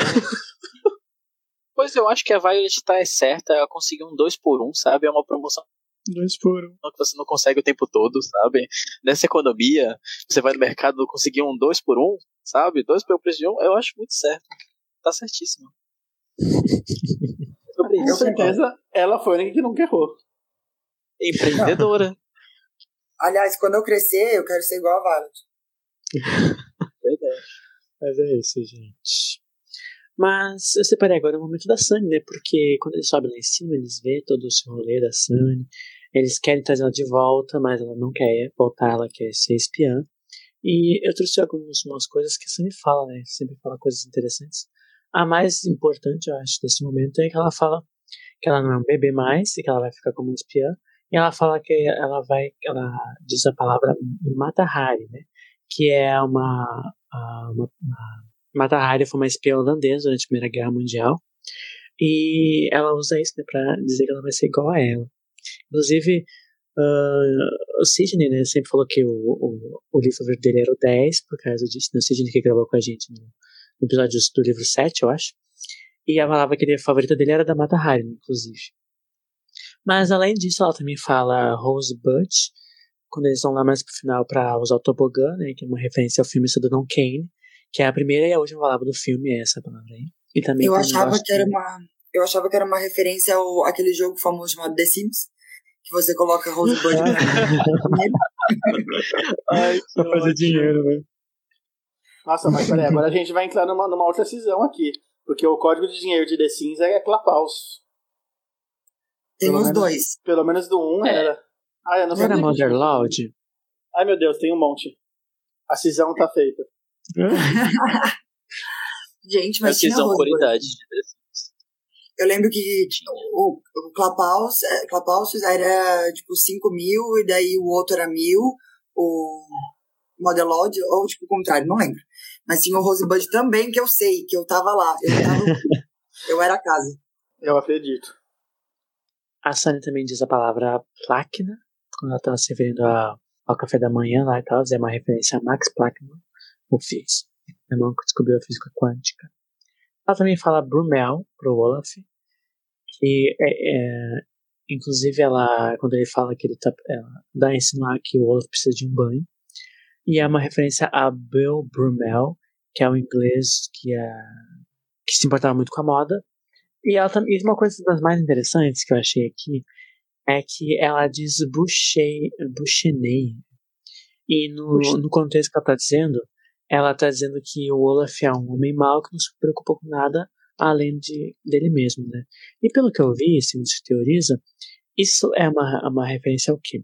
A uma combinação da palavra Bush com a palavra Cheney, que é o George Bush, no caso, que era o presidente dos Estados Unidos na época, que foi escrito o livro, e Cheney era o, vice-presidente dele. E, dizem que provavelmente o bo- o, Daniel Hunter botou isso como uma, uma resposta para todas as tretas da guerra do Iraque que estava tendo na época. Aí ele botou, né, como um homem que não se importa com nada além dele mesmo, ele botou Bush, Bush né, como uma referência política. Assim, é uma mensagem muito bem escondida, né? Tem que pensar muito pra achar essa resposta, mas tá bom, né? Tava, acho que ele tava com medo de falar mais abertamente. Ah, eu, não sei, eu não sei se fica muito escondida. Eu acho que a- a- só pelo Bush né, e pelo significado você consegue pegar. Porque é 2003 e né, 2003 já passou o, o ataque né, das Torres Gêmeas. É, os livros são publicados nos Estados Unidos, né? E realmente estava tendo essa grande questão do, do Bush dele iniciar, né? A, a questão dos Estados Unidos retaliarem, né? Irem pro pro Oriente Médio, mais especificamente para aquela região do, do Afeganistão. Então acho que fica bem claro. Eu, eu, pelo menos na primeira vez que eu li e eu li essa referência, eu disse, nossa, bem na, na cara mesmo. E, e era um sentimento que eu acho que estava em alta, né? Para alguns círculos é, dos Estados Unidos, porque o sentimento anti anti-Islã, né, ficou muito alto nessa época, enfim. A gente já sabe, né, historicamente ficou essa questão do medo, do terrorismo do Islã, então acho que é uma referência bem. Pelo menos eu peguei, eu acho que da, da primeira vez que eu li. Mas e sobre a Sunny ficar pra trás e diz que cresceu E agora ela mata Harry, vocês ficaram emocionados com ela dizendo que não é um bebê mais. A Sunny é a nossa guerreira, né? É isso, né? Ela aprende a andar, ela aprende a falar, e é isso. Ela cresceu e. Daqui a pouco é ela que vai estar se engraçando com pessoas por aí. Chocado. Mas só quer dizer, deixar um teaser pro Peu, que a série de TV nessa cena ela tem um plus, tem mais uma coisinha que acontece nessa cena, que ela tá falando que não é um bebê, que é tão bonitinho que meus, meus olhos marejaram, tão bonito que eu achei, sabe? Coisa a mais que tem, lindo demais. Muito fofinho. Oh, é verdade.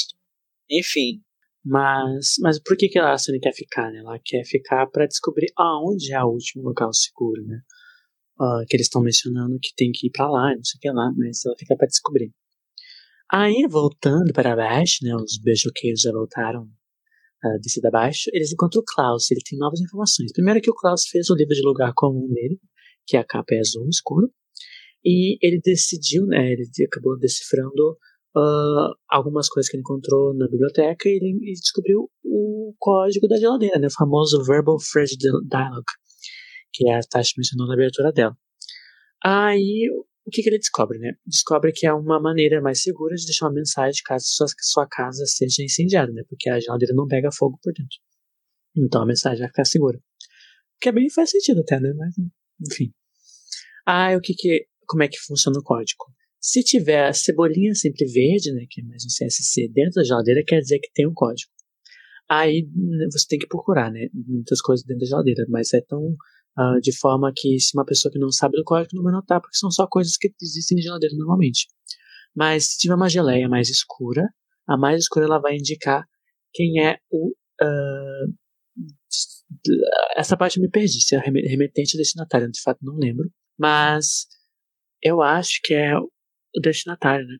Destinatário. No caso, tá escrito JS.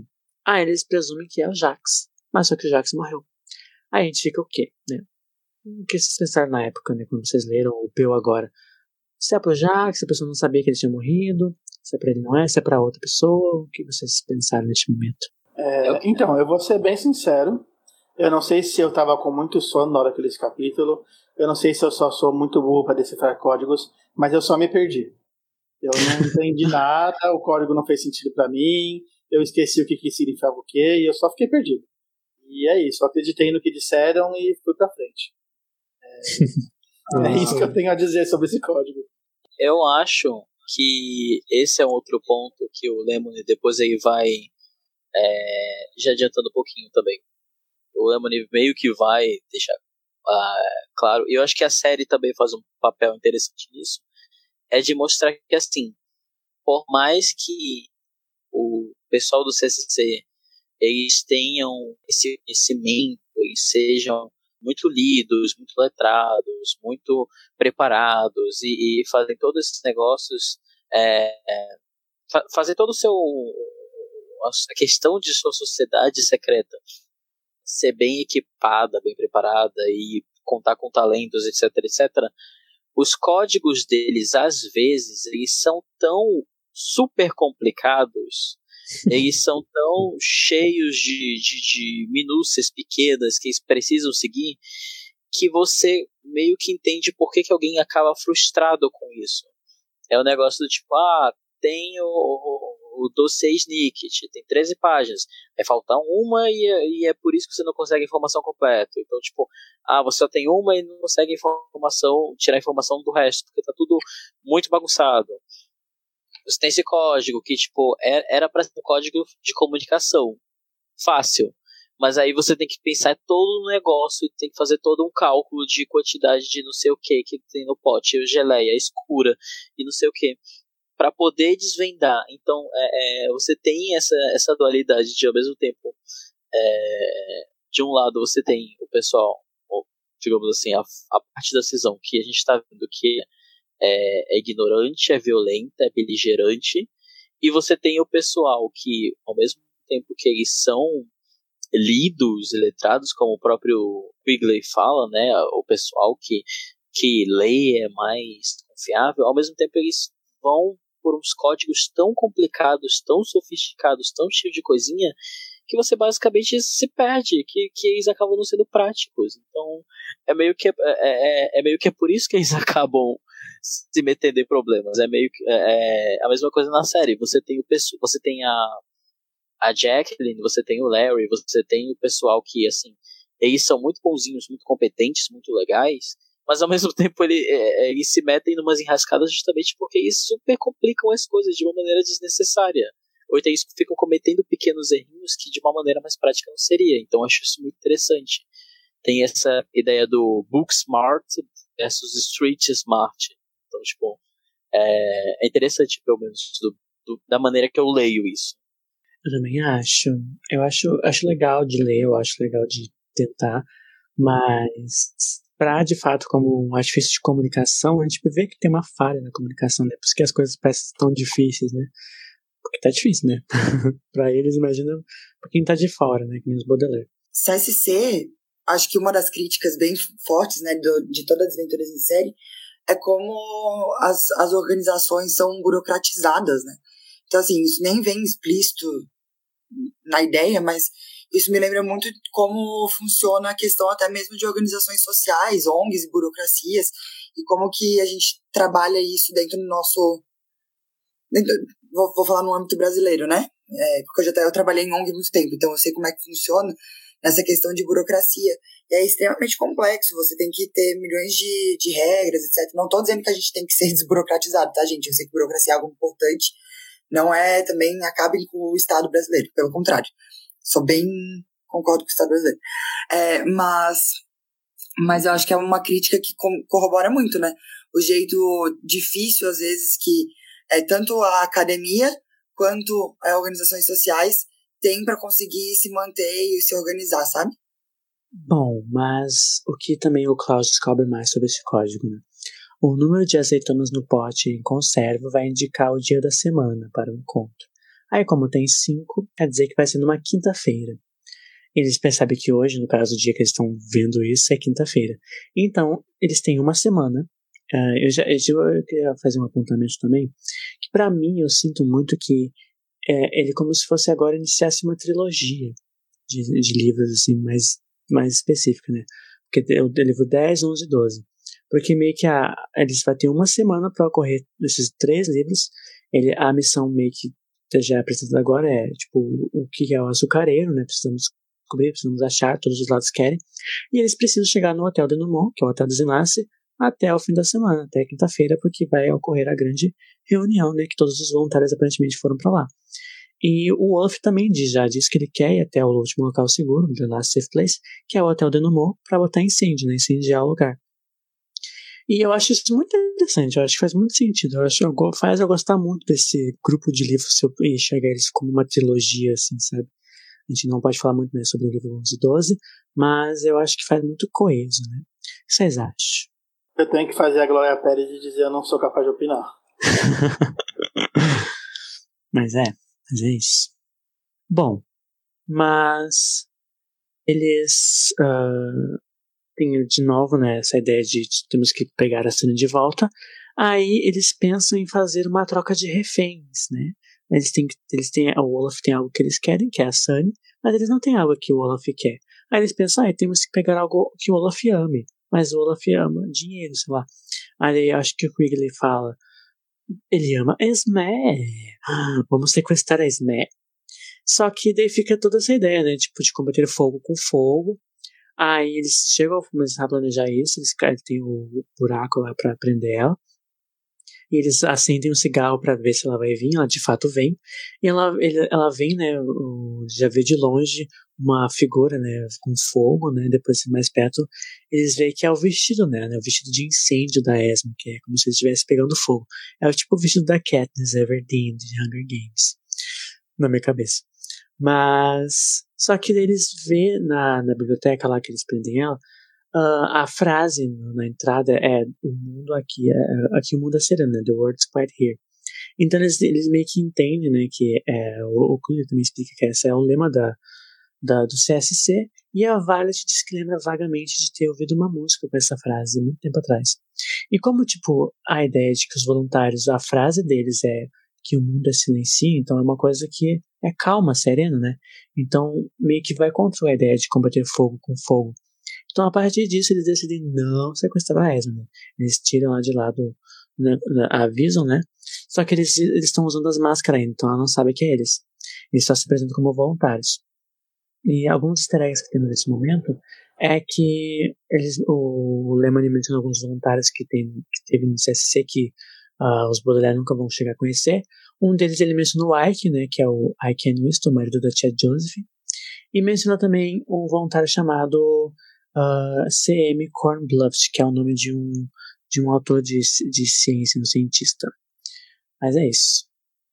Ele sobe né, de volta até o topo com a Esme.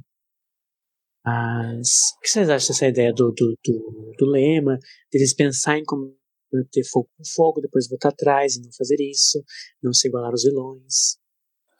É, esse é o ponto que a gente descobre que o Daniel é contra quebrar a vidraça de banco, né?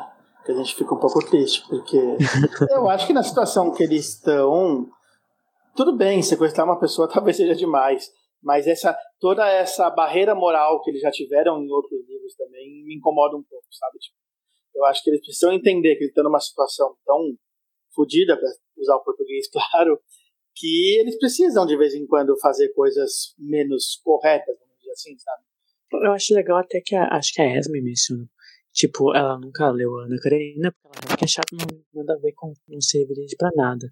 Então, meio que a, a moral dela de, de cometer, tipo, ela cometeria um, um sequestro de boa, sabe? Não pensa em todos os negócios. E ela acha que se deu melhor na vida do que ele nesse sentido. Mas eles têm esse senso moral muito forte. Eles sempre acham, ficam se punindo, achando que estão sendo vilões e causando incêndios. E desde o livro 8 lá, eles roubaram as coisas do Hal e eles ficam se punindo com essa ideia, né? Mas eles são bem, bem moralmente definidos, né? moral bem definida e afiada. Eu concordo com o Peu nessa questão da moralidade, né? Tudo bem que a gente tem. A, a gente começa a entrar agora num, num Agora não, eu falei isso em alguns livros atrás, mas vai ficando cada vez mais evidente, com, chegando mais no final, né? Que uma das grandes críticas de, de em Série do Daniel Handler é justamente a gente viver nessa sociedade super maniqueísta, né? Dual. Entre, ah, uma coisa é boa ou é ruim, bem mal e tudo mais. Então, ele coloca muito à prova várias coisas que os Baudelaire acabam fazendo, para tentar entender que, na verdade, as coisas são bem feitas de contexto. Mas essa parte em específico, a gente vê que volta atrás. E que por mais que fosse um plano para poder reaver é, algo importante, né, no caso a Sunny, existe toda essa questão moral complicada, assim. Então, eu não sei, eu, eu entendo por que que traz isso, tá, tá para poder diferenciar o, quem são as pessoas boas, as pessoas ruins, etc. Mas também conflita um pouco com esse com essa crítica ao maniqueísmo que a gente tem tão enraizado né, na nossa estrutura social.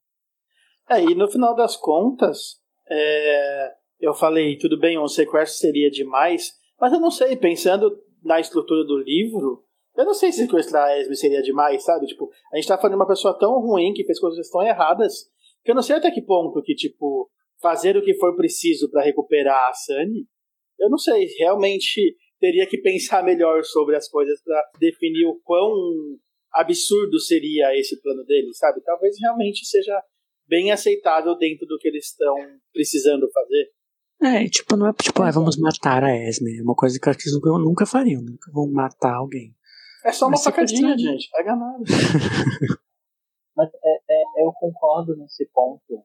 Eu concordo com o ponto do Peu e que disseram sobre essa questão de é, dessa dualidade, desse maniqueísmo moral, mas ao mesmo tempo eu acho muito legal o fato de que peso é dado para as ações. Porque assim, é, os valores presos, ah, né, não importa, ah, tá, já tem 15 anos, ainda é uma criança, ainda é menor de idade, ainda, enfim, é uma pessoa que está em desenvolvimento.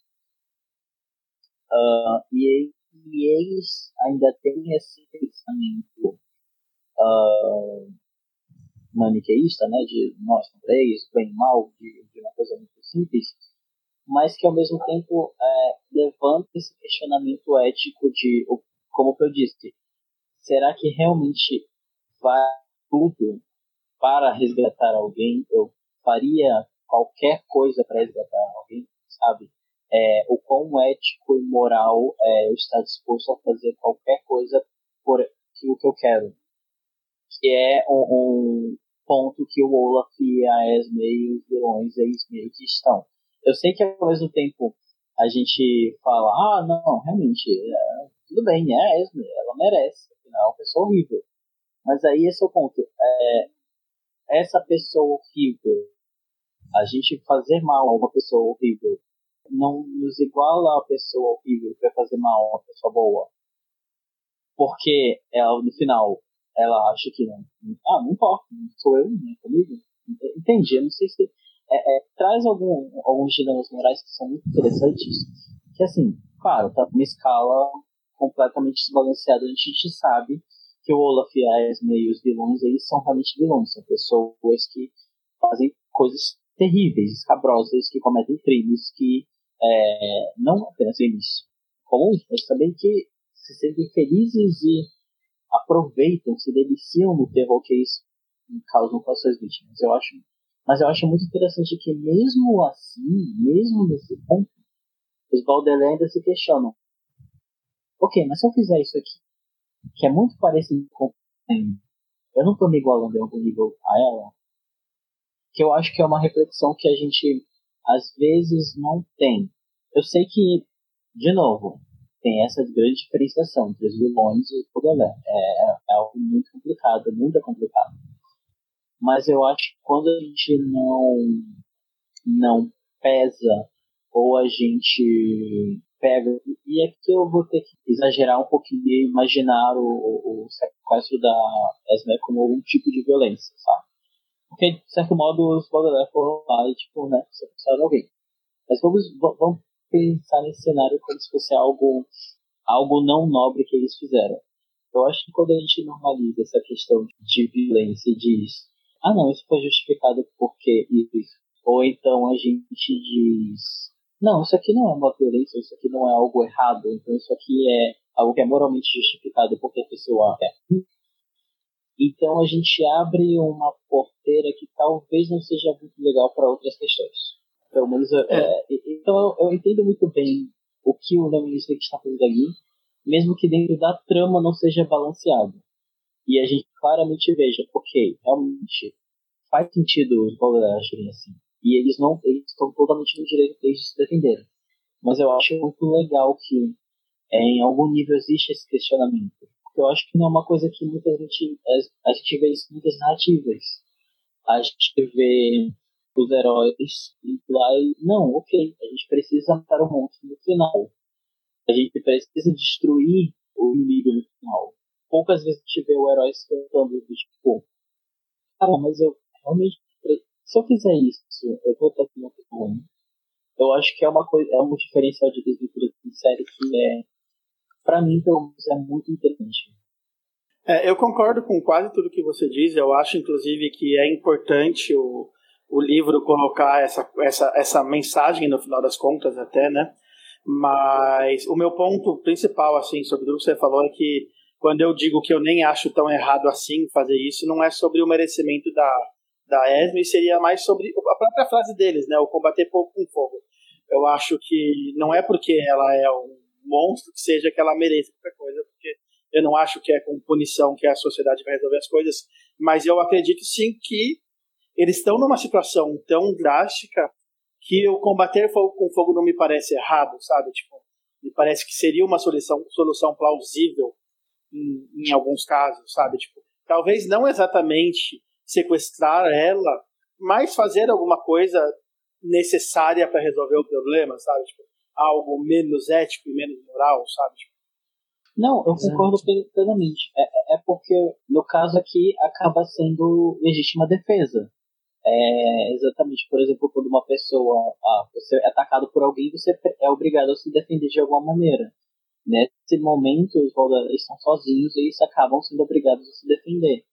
É, o que eu acho interessante é porque eu acho que está num momento de relações sociais hoje em dia, pegando desventura que a gente está lendo em 2022, onde a gente é, é, tá num momento de, de tensões sociopolíticas. Nossa, eu tô falando de uma maneira muito. tendo várias tensões sociopolíticas. A gente lembra, a gente tem coisa série que é, fala muito sobre sociedade e agora tá falando bastante sobre essa questão moral e ética, e isso é justificável para essa pessoa horrível. Será que a gente é, é, agir assim é justificável pela nossa própria preservação? A gente pode entrar em vários pontos sobre isso. Inclusive, os próximos vídeos vão tocar isso, já adiantando para o Peu e para os ouvintes, que talvez estejam acompanhando. Que eu acho que é muito interessante a gente pensar nessa ideia de o que, que é legítima defesa, o que, que é autopreservação, o que, que é esse ato não ético e não nobre é justificável ou não? Ou será que eu estou um pouco sendo um pouco errado? Será que eu estou defendendo? É muito legal que esse tipo de debate é trazido à luz, porque às vezes a gente, é, a gente acaba deixando que certos atos não são interessantes. É, gente falando, enfim, qualquer coisa, qualquer coisa que a gente poderia acrescentar ali, acho que daria mais duas horas de podcast, e a gente meio que justifica um pouco ele. A gente, tipo, ah, não, mas essa pessoa mereceu. Isso é justiça civil. Então eu tô me defendendo. Ou então, é, é, é, é, uma questão de, ah, isso aqui é cruel com essa pessoa, mas ela merece. E é divertido, porque eu não estou sendo cruel, estou sendo apenas dando karma que essa pessoa merece. É interessante, é, é um debate muito interessante, porque ele não é simples, ele não é ele não tem uma resposta correta e vai depender muito de, de, de contexto. No caso aqui, o contexto é: a Esme é uma pessoa que está perseguindo, eles estão botando uma armadilha para ela, e eles ficam se questionando: cara, será que a gente está fazendo algo, algo errado aqui? E eu acho isso muito legal, porque não é o tipo de coisa que a gente vê normalmente em, em histórias, são histórias para criança. É, então, eu acho muito bacana. Eu acho que eu já falei pra caramba. Desculpa, podem continuar. Eu acho Acho interessante também essa ideia para mim. Eu acho que ele quis trazer que toda a CSC enfrenta dilemas assim. E Baudelaire como meio que parecem estar sendo iniciados e fazendo parte ao pouco, aos poucos de CSC, também passarem por dilemas assim. Assim também que a gente não pode falar muito, mas por exemplo, a, a Beatriz a gente sabe que ela roubou uma, o, o açucareiro. Roubar é um ato errado, né? mas ela será que teve motivos? Não teve? Por que, que ela fez isso? É um tipo de dilema moral que ela foi exposta também. Então acho interessante todos eles de alguma maneira sempre têm que fazer isso. Talvez discordem, talvez cisões aconteçam porque pessoas acham que deve ser feito, pessoas acham que não deve ser feito. Então acho que tudo no fim gira sobre isso. Sim, mas não tem como analisar nenhuma situação sem entender o contexto da situação, né? Spinoza tem uma grande teoria sobre isso, sobre como a gente tem que entender o contexto do que a gente está trazendo, do que a gente está falando. Não tem como simplesmente isolar uma variável e achar que ela não, não entra em complexidade com outras variáveis. Bom, né, mas eles sobem com a Esme lá em cima, né, da montanha, e eles têm essa ideia de tentar negociar, pelo menos. Eles não sabem como fazer isso, mas eles têm essa ideia. Mas chegando lá, a Violet ela vê o conjunto de chá, né, que estava posto, e ela lembra dos caras. Aí ela usa de carta de, de, de negócio, né? Eles ainda estão com o rosto coberto, eles não sabem que são eles, né? Os Baudelaire. E eles dizem né, que eles vão dar a Sunny Baudelaire para eles, porque eles são os voluntários e porque eles sabem onde está o açucareiro. Aí que a Esme e o Wolf começam a brigar, uma coisa que a gente também já viu na série de TV adiantada, né? Ela acha que o açucareiro é mais importante, ele acha que a fortuna da, da Sunny né, é a mais importante, e eles começam a brigar por causa disso. Aí meio que tem que resolver isso, quem tenta resolver é o homem e a mulher, né? Sem e com. Que eles chamam as águias deles, que eles têm águias treinadas, e eles mencionam que os voluntários, né, a parte nobre, ficou com os corvos e com os répteis, né, fazendo referência aos répteis de Timonte e possivelmente aos corvos de CSC lá da cidade. E eles ficaram com as águias e com os leões. E, e o que acontece? Nesse momento também, a Carmelita e os escoteiros da neve chegam, né, como um grande clímax, e ela já está se autocoroando rainha da falsa primavera. Aí o homem e a mulher têm a ideia de roubar não só a fortuna, né? Porque, tipo, pode ser interessante roubar a fortuna de uma criança, mas é muito mais interessante roubar a fortuna de todas, se puder ter a oportunidade. Aí eles dizem né, que vão matar todos os pais daquelas crianças para fazer todas as fortunas para eles. E eles mencionam as fortunas que eles terão. Né? Eles mencionam a fortuna dos Sparks, mencionam a fortuna dos Winnipeg, também né, tem uma referência aí, e tudo mais. E eles pegam as águias, levam todo mundo, né? Eles sobem em cima do negócio lá da, da, da tenda e a, a, as águias levam todos eles, inclusive o homem. Inclusive os, os capangas do Olaf. E todos vão sendo levados embora para com as águias. E quem fica para trás? A Carmelita, a Esme e o Olaf. E tem como outro dilema moral, né? Que ficamos, uh, acaba puxando também, porque o Olaf manda as mulheres de carinho de pó jogar a Sunny do penhasco. Mas elas não fazem. Porque nessa toda história, elas acabam escutando essa história de, do homem e da mulher, de incendiar casas e pegar fortunas. Aí elas mencionam que elas foi assim que elas perderam a casa delas é uma coisa que tivemos né, até o momento, nenhum tipo de backstory dessa gente. E teve agora, né? Elas perderam a casa no incêndio, inclusive tiveram uma irmã, elas tinham uma irmã que morreu no incêndio também. Aí elas decidem não seguir o Olaf mais, elas vão embora. E, e é isso, né? Então, meio que resumão para que vimos até agora, os outros capanga morreram, elas foram embora agora. Só sobrou o mão de gancho o, a, o Kevin, o Hugo e a Colette, né? Que foram mais agregados recentemente. Mas só um monte de gancho que sobrou. E elas foram embora na, na montanha abaixo e o Lemony disse que não sabe o que aconteceu com elas a partir daí. Mas queria perguntar para vocês, né, sobre tudo isso, além do, do plot do, dos homens e da mulher roubar as fortunas, a ideia das mulheres de cara de pau indo embora, né? E ficou só um monte de gancho. E a, e a Carmelita está com, a, com o Olaf Esme, né, agora eu, eu acho que essas duas personagens se tornam muito interessantes quando a gente descobre isso. Porque não esperava. Acho que ninguém esperava do nada que, tipo, elas realmente tivessem um pouco mais do que aparentavam. Não sei o que você achou, Peu, Tasha. Então, eu, eu tenho um ponto aqui que eu tinha achado, né, que talvez o Olaf pegava os membros da trupe na, no, no parque, né? Essa questão das aberrações e tudo mais. Mas aqui me fez pensar se talvez essas pessoas não foram pessoas tipo como os Baudelaire, né? Todos eles, no final das contas, que tiveram a casa incendiada e tudo mais, se, se eles não são mais frutos do que esse grupo está fazendo desde sempre, sabe? Eu fiquei pensando muito nisso. Porque, como você disse, não tem uma explicação de onde eles vieram, né? Então eu fico pensando o quanto que essas pessoas não podem ser fruto do mesmo problema que está sendo causado o tempo todo. Você tá? Ah, eu tô de acordo, na verdade, é, com o que o Pio trouxe, com o que eu trouxe também. Não tem muito a acrescentar, não.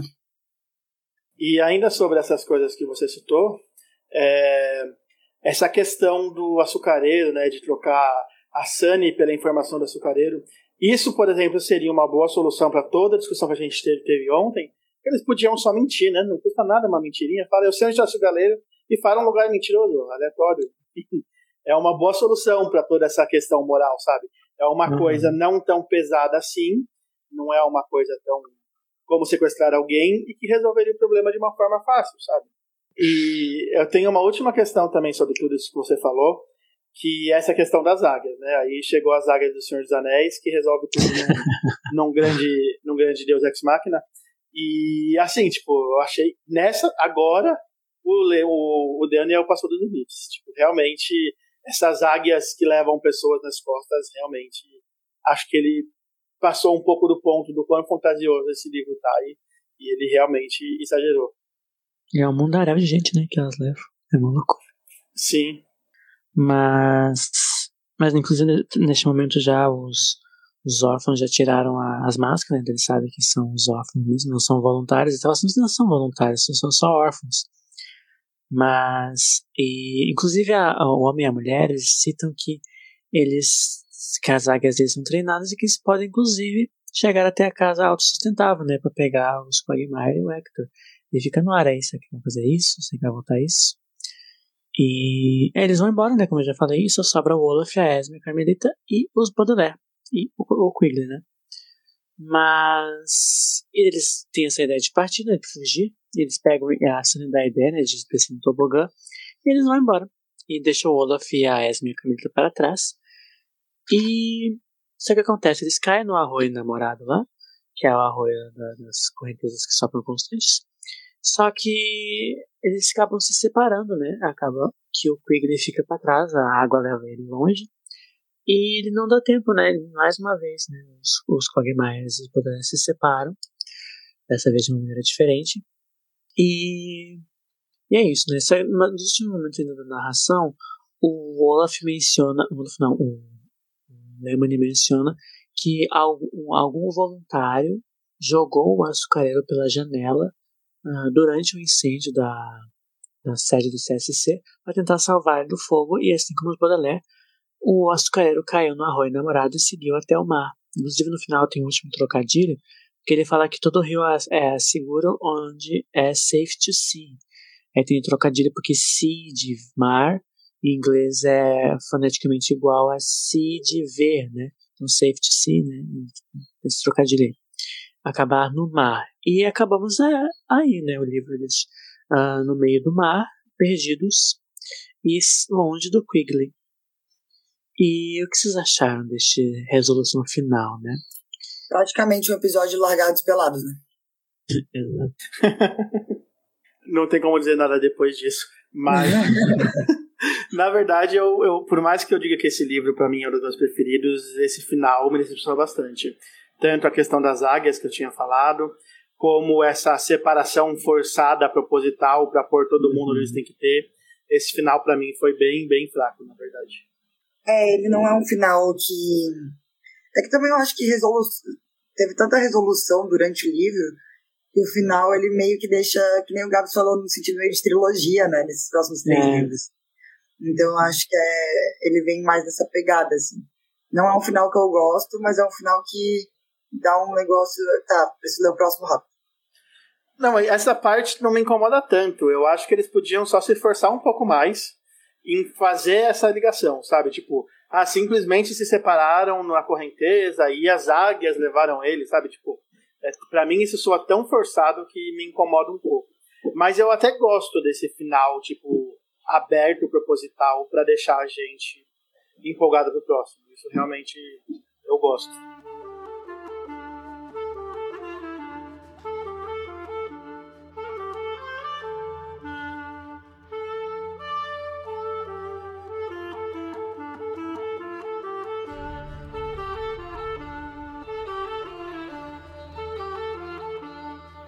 Mas a última coisa que sempre temos de praxe é a carta ao editor e a última ilustração, né? Que dá um teaser vem aí do próximo livro, que é a Gruta Gorgônia. A carta, lá, mais uma vez, como é de praxe, as últimas cartas estão incompletas. E essa está molhada. E daí ele pede desculpas porque a, o estado aquoso da, da carta ela pode ter sido diluída por causa da, ou da água do mar salgada ou das lágrimas do autor, né? E ele disse que ficou difícil continuar a investigação dos Baudelaire enquanto eles estavam vivendo num submarino arruinado. E tudo o que resta dessa carta ele não consegue terminar de escrever porque a carta se desmancha, né? E a última ilustração, enquanto está os Baudelaire no, no arroio namorado, tem uma rocha, e uma das rochas tem alguns cogumelos crescendo, dando uma pista né, a uma coisa importante, que é este este fungo venenoso que tem. É, já foi maconha, já foi espó, agora são os cogumelos. Agora é cogumelo. Perfeito. Que colocação perfeita, Peu. Muito bom. Mas pra, aproveitando que o Peu fez uma ótima colocação, eu queria puxar o momento Peu Peu Peu para puxar as suas ah. considerações finais, uh, se ele tem teorias, Finalmente você conheceu, né, de fato, o mistério do açucareiro, né, pelo menos o início. Se você tem alguma teoria de o que, que tem no açucareiro, ou para onde você acha que vai essa história, onde esse mar vai levar aí, né, essas águas de março irão levar esses Baudelaire. E o que você achou desse livro no geral, né, e suas expectativas para a Gruta Gorgônia? Bom, antes de tudo isso, eu quero dizer que esse, esse tal de submarino aí me, me faz lembrar de um certo jogo de RPG aí, um certo personagem que, que tinha um submarino, e, enfim, só, só tô lembrando de certas coisas. Mas vamos lá então para minhas conclusões secretamente coletadas. Como eu já disse antes, eu acho que é meu, meu livro preferido, né, por enquanto. mais uma vez, o fato dele não seguir a fórmula lá do começo, é, ele quebra, continua quebrando bastante, né? Então eu sempre prefiro esses livros assim. É, eu gostei bastante das separações é, propositais dos órfãos, não as obrigatórias. Eu gostei deles, deles brilharem individualmente, cada um ter o, seu arco, ter as suas possibilidades, as suas evoluções, o seu momento particular e individual que ninguém precisa saber o que aconteceu. Gostei bastante também da, do, do Kigley na história. É, acho sim que ele poderia continuar mais um tempo. Eu, eu sinto um pouco falta, sabe? Tipo, da história se diferenciar ainda mais, sabe? A gente não ficar só nos mesmos personagens, só na mesma coisa. Eu acharia legal se ele fosse mais um pouco com eles. Eu sinto falta, principalmente dos Kigley, dos, dos Quagmire, eles poderiam não ter ficado com eles por tão pouco tempo, sabe? Tipo, sinto falta deles participando mais da história junto com eles, ajudando. Enfim, eu acho isso bem legal. É, bom, já falei sobre eu ter percebido como eu fui burro, né, de não pensar que o que, que o Kigley, que o, a pessoa que sobreviveu ao incêndio poderia ser outro incêndio, qualquer incêndio, mas também nas minhas teorias tem coisas sobre isso. E é isso, é um livro muito bom, onde, no geral, os órfãos não se dão tão mal quanto a gente está acostumado, apesar da série tomar várias beliscadas. E eu gosto do livro responder muita pergunta, mas não todas, e ainda deixar várias novas. E o final, como eu já disse, é muito forçado. Não gosto muito disso, mas como o resto do livro é bom, dá para superar tudo isso. E sobre minhas teorias, é, na verdade, a minha teoria principal, que para mim acaba sendo praticamente uma certeza, e eu tô aqui para depois falar que minhas certezas eram uma mentira e eu quebrar a cara falando que eu falei besteira. E eu até fico um pouco triste de não ter pegado essa informação antes, não sei se foi um erro meu ou se o livro realmente não falou sobre isso antes. Mas para mim é tá muito claro que o Lemony é o tio deles, né, do Baudelaire, e que é irmão da mãe deles, e se isso estiver certo, a mãe dele aparentemente está viva, já que no futuro, né, no, no momento em que o, o Lemony está, ele está conversando diretamente com ela, mandando carta e tudo mais. Então, essa é a minha teoria principal no momento. Quebrando todas as minhas teorias anteriores que já, já foram quebradas. Mas eu adorei. Adoro. Adoro escutar o Peu e suas teorias. E o nome Gruta Gorgônia te faz pensar alguma coisa? Submarino, mar? Espera alguma coisa do próximo livro? Bom, eu não tenho nem ideia do que a palavra Gorgônia pode significar, mas com, com os acontecimentos aí, né? O que eu penso é que talvez eles vão se esconder nesse submarino que talvez esteja dentro dessa gruta, ou algo mais ou menos nesse sentido. É, já que eles estão num terreno montanhoso e tudo mais, né? Uma gruta faz bastante sentido na história. É só o que eu consigo pensar. Exato. Bom, você tem algum jabá, Pedro? É, bom, no momento eu continuo fazendo as lives normalmente de sexta-feira no, no, na Twitch do Estação 21, é, jogando RPG, né, a aventura heróica do Tormenta 20, a Coração de Rubi. Quem tiver interesse aí em assistir, vai lá que a gente tá com um grupo bem legal, tá avançando bastante a história, tá bem divertido. E é só isso mesmo por enquanto. Quem sabe novidades do futuro. Olha aí. Como é que a gente vai fazer com o nosso voluntário P hoje? Ele vai ser levado pelas águias, vamos jogar ele pelo arroio namorado. Esse. Olha, eu tinha pensado em fazer algo com os famosos cigarros verdes. Mas eu acho que a gente devia pendurar ele ali, é, no caminho do escorregador de gelo, e deixar ele, ele lá. Não sei o que você acha, tá? Eu acho que o Peu pode pegar o tobogã sem freio e, e parar no buraco da Smen. vestido com uma, um vestido de fogo. Exatamente. Desde que eu possa subir o tobogã e descer de novo várias vezes, eu concordo.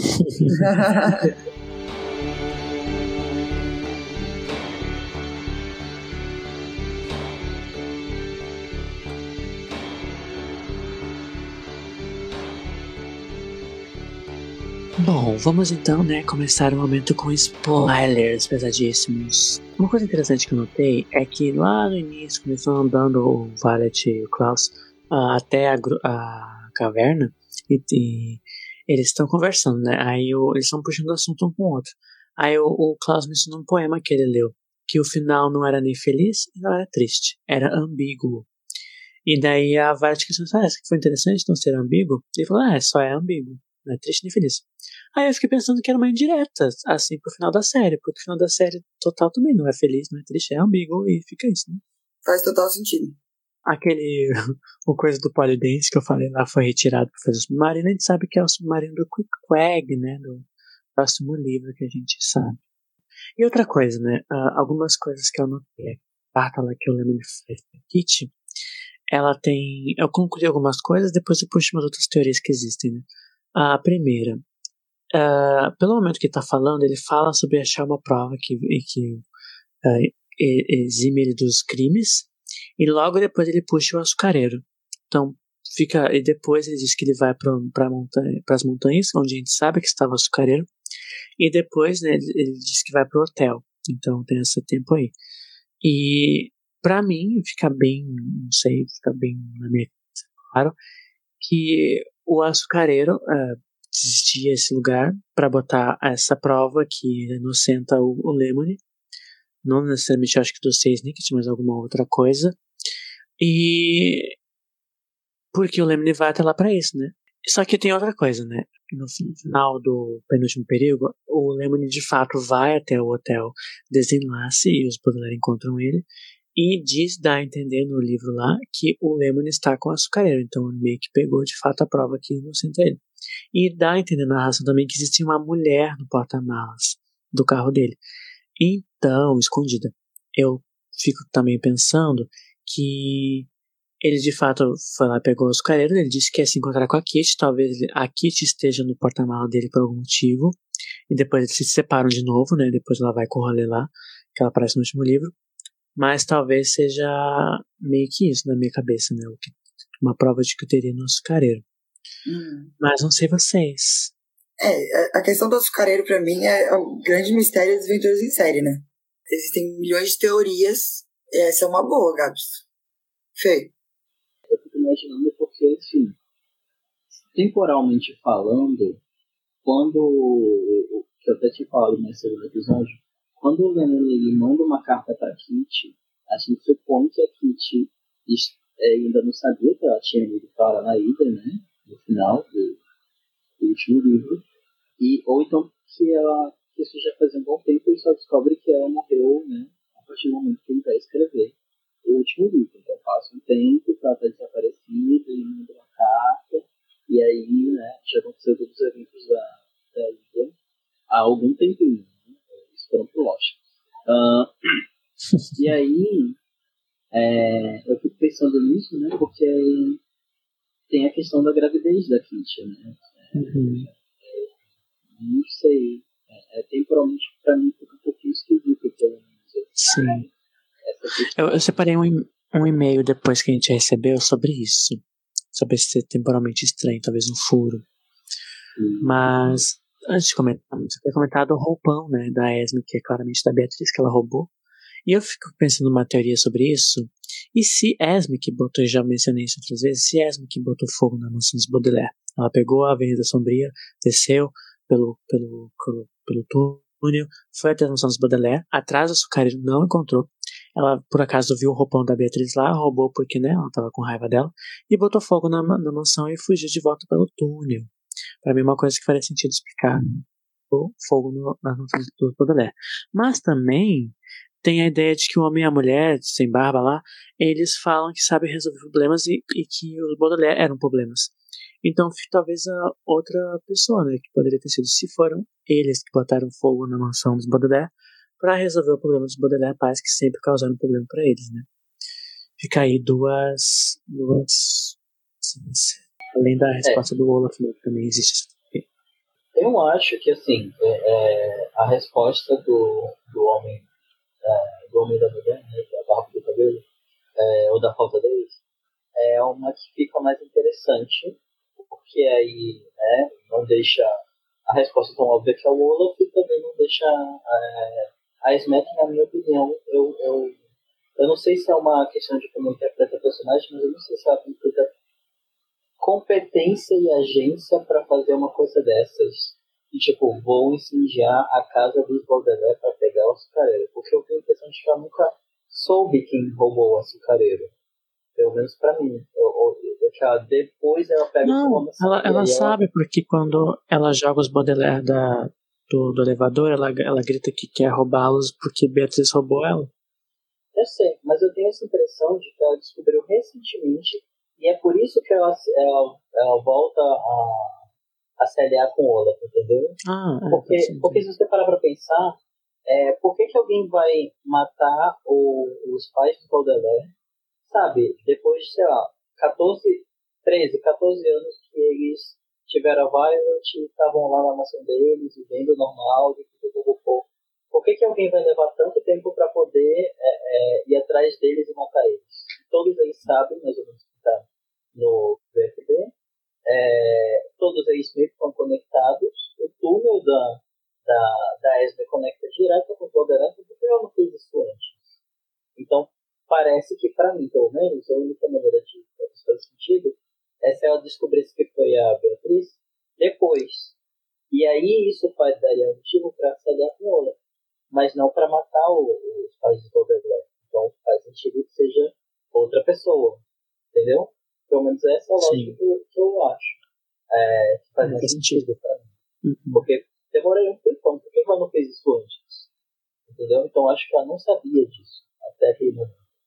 Nós tivemos também nosso e-mail que recebemos de Jean Lúcio, que é o dono do canal no YouTube Beatriz Está Viva, que é um canal de desventuras em série, de teorias. E ele mandou algumas coisas né, sobre este livro. Primeiro que ele acredita que não, talvez não faz todo sentido ser o Quigley que estava se referindo ao sobrevivente do incêndio, né, por essa, da, essa ideia de ambíguo, mas que não tem muito sentido porque a Isadora e o Duncan já são sobreviventes do incêndio, porque eles estavam na casa e eles saíram. Então é estranho afirmar a frase uh, agora uh, uh, pessoas acreditam que possa haver um sobrevivente do incêndio como se não tivesse antes, porque os Baudelaire não estavam na casa quando pegou fogo. Então faz sentido agora existir um sobrevivente, né? Porque antes não tinha. E os Quagmire não é o caso, porque teve sobrevivente, né? Então, na teoria dele, né, a teoria mais completa dele sobre Beatriz, é que poderia ser de fato a Beatriz que sobreviveu. E ele puxa a ideia também do que o Felipe falou, de que é estranho o Lemony mandar uma carta, sendo que a, Beatriz a, a Kitty estava morta já e o hotel dos Enlaces é destruído no final do livro, queimado. Então, ele teoriza que isso se passa depois e que tinha uma pessoa se passando pela Kitty e o Lehman estava se correspondendo com ela. E que eles se encontraram depois no hotel, não nessa quinta-feira do que vai rolar todo o negócio, mas que o hotel seria reconstruído depois. Já seria tipo reconstruído várias vezes. Aí ele diz que porque o, na teoria dele também parece o que o, o principal do, do, da busca do Lemony, onde ele pegou as informações, é lá aquele livro que os Baudelaire escrevem no último livro, que é Desventuras em Série também, que tem tudo sobre o que eles passaram. Então, se o Lemony pegou o principal, foi só depois do, do 13 terceiro livro, né? Essa é a ideia. Ele mencionou também que a teoria principal dele é que alguém estaria se passando na, na cabeça dele poderia ser a Beatriz, porque ele gosta dessa teoria, mas poderia ser outra pessoa também. Assim, está sendo enganado de que a, a Kate estava atrás para ela, enquanto ele estava escrevendo os livros. E ele, por último, menciona sobre o açúcar em si. Aí ele faz muito sentido que dentro do, do açúcar existe uma biblioteca, de alguma maneira, como se fosse tudo lá dentro. Tem não só do Snicket, mas tudo, tudo, tudo. Então, porque eles mencionam que o açucareiro possui uma coisa muito perigosa que até saber sobre o que tem dentro te põe em perigo. Então não faz sentido ter só um dossiê Snicket para porque não é uma coisa perigosa, assim, pra, porque o André, por exemplo, fala que a Fiona não pode saber porque é perigoso. Então, na, na teoria dele, poderia existir uma biblioteca, mas de que forma? Né? Se fosse, por exemplo, em áudio, de conversas, a gente já falou em outras vezes de teoria de que os, os voluntários usam açucareiros para botar escutas. Então lá, sei lá, tipo, teria um, um, ar, um digital, sei lá, em áudio, contendo um milhão de informações, não só sobre o micélio, mas uh, outras armas químicas, biológicas que os voluntários poderiam criar, os, os vilões criaram. mas também informações que incriminam sobre incêndios, meio que fosse uma biblioteca resumindo tudo, porque a série em si menciona muitos tipos de bibliotecas a todo momento, então faria sentido dentro o principal artefato possuir uma biblioteca de alguma forma. E ele meio que falou isso, né? Eu acho que faz sentido. O que vocês acham? Eu acho que faz muito sentido. E, assim, no final, retorna aquele negócio, né, do, da questão do conhecimento, cientistas vem, por exemplo, e como ele é usado, né? Conhecimento é perigoso, então faz sentido que é, o que tem no, dentro do açucareiro é perigoso. Por quê? Se você sabe de alguma coisa, por exemplo, se você testemunha um crime, às vezes te coloca em perigo. Se você sabe que tem um culpado de alguma coisa, às vezes você fica em perigo por causa disso. Então faz muito sentido também. Eu não concordo na parte do digital, porque eu acho que apesar dessas inconsistências de, de metro tudo é muito vintage. Eu acho que talvez seria outra coisa. Talvez. Apesar tivesse... que tem computador na escola, é. né? Sim, sim. Mas eu acho que talvez, sei lá, tivesse escrito no próprio açucareiro. Talvez não fosse. Não, não existem vários açucareiros. Esse, esse especial. E você, Tash? Eu acho que faz sentido, sim. Faz bastante sentido. Acho que faz mais sentido do que o destino que deram para o açucareiro na série, por exemplo. E seria seria um jeito de explicar, né? Mas ao mesmo tempo, pode ser qualquer coisa. Mas é uma, é uma teoria que faz sentido. É uma teoria que faz sentido. Mas acho legal, né, essa ideia de não termos a resposta, porque podemos conversar muito sobre. Sim, nossa, a gente vai arrasar em todas as teorias até o final. Mas é isso, gente. Vocês querem comentar mais alguma coisa com spoilers deste livro? Não, eu acho que esses são os pontos principais que a gente traz. Né? A gente está chegando perto do, do final da série, então a gente já falou bastante coisa, né? Então acho que ah, tudo aquilo que a gente já falou antes sobre o açucareiro, sobre CC, sobre kit, a gente já deu uma mencionada. A gente tá chegando perto do, do desenlace de desventuras, né? Ah. Denomou tudo pra mim. Mas é isso, então eu queria primeiro puxar para vocês para dar suas considerações finais deste livro e já fazer o jabá. Ah. Eu gosto muito desse, desse, livro. Eu acho que ele desenrola bastante coisa que estava bem enrolada. Desenlaça. Desenlaça várias é, questões que estavam bem escorregadias e agora estão desenlaçadas. Mas, é, mas é, foi um pouco que eu comentei lá no começo, né? Que eu sinto que esse livro ele desenlaça tanta coisa que talvez pudesse ser um pouco mais fluido nos outros livros, sabe? Mas é um livro muito bom. Eu a gente senta, tipo, sentar e ler numa tacada só é super easy, assim, não é um livro que cansa. Tipo, como foi o livro 5, que, meu Deus, foi desesperador ler o livro inteiro, rápido. É, agora, esse livro foi muito, muito, muito bom de ler rapidinho. E amo a Sunny brilhando nesse livro. Simplesmente amo, tudo para mim. E você tem algum jabá? Sim, vou aqui divulgar o podcast Troca Equivalente, que é um podcast sobre Full Metal Alchemist. Um podcast incrível para quem gosta de anime, para quem é otaquinho, otaquinhe. Então, procurem lá. Tem gente bonita nesse podcast. Né? Tem gente bonita, né? Obrigada, Fê. Agradeço. Agradeço a, a, a... Esqueci a palavra. O biscoito. O biscoito, pode ser. Muito garboso. E é isso, gente. Sigam lá, é, todos os tocadores de podcast. Troca equivalente, pode. E você, Felipe Cavalcante, o que achou deste livro e seu jabás? Ah, eu, eu, eu, eu, gosto muito desse livro, especialmente pelo componente é, Quigley e, e Violet, porque eu acho muito fofinho. Mas eu gosto muito porque tem momentos muito interessantes. Eu gosto do desenvolvimento da Sam, né? Ela passa de ser apenas uma mordedora para dar uma evoluída em seus dotes, né? A gente começa a ver que existe algo a mais ali nela. Não que não houvesse antes, mas a gente começa a ver um desenvolvimento de um, do que é o talento dela, né? Não é, não é apenas mordidas. Não que haja algo errado em morder coisas. Mordam, gente. É importante. Eu gosto muito do livro. Eu, eu, eu acho que é um dos livros mais fluidos, assim, é, de desventuras, para mim, pelo menos. Muita coisa acontece, muita coisa revelada. muitas conexões são feitas. E eu gosto do resultado final, apesar de também concordar que o final ele, ele poderia ser um pouco mais. Não sei, não sei bombástico, não sei se um pouquinho mais. É, é, é bem estruturado, mas no final eu, eu gosto bastante dele. Ele é um dos meus. Um, um dos meus favoritinhos ali. Jabás?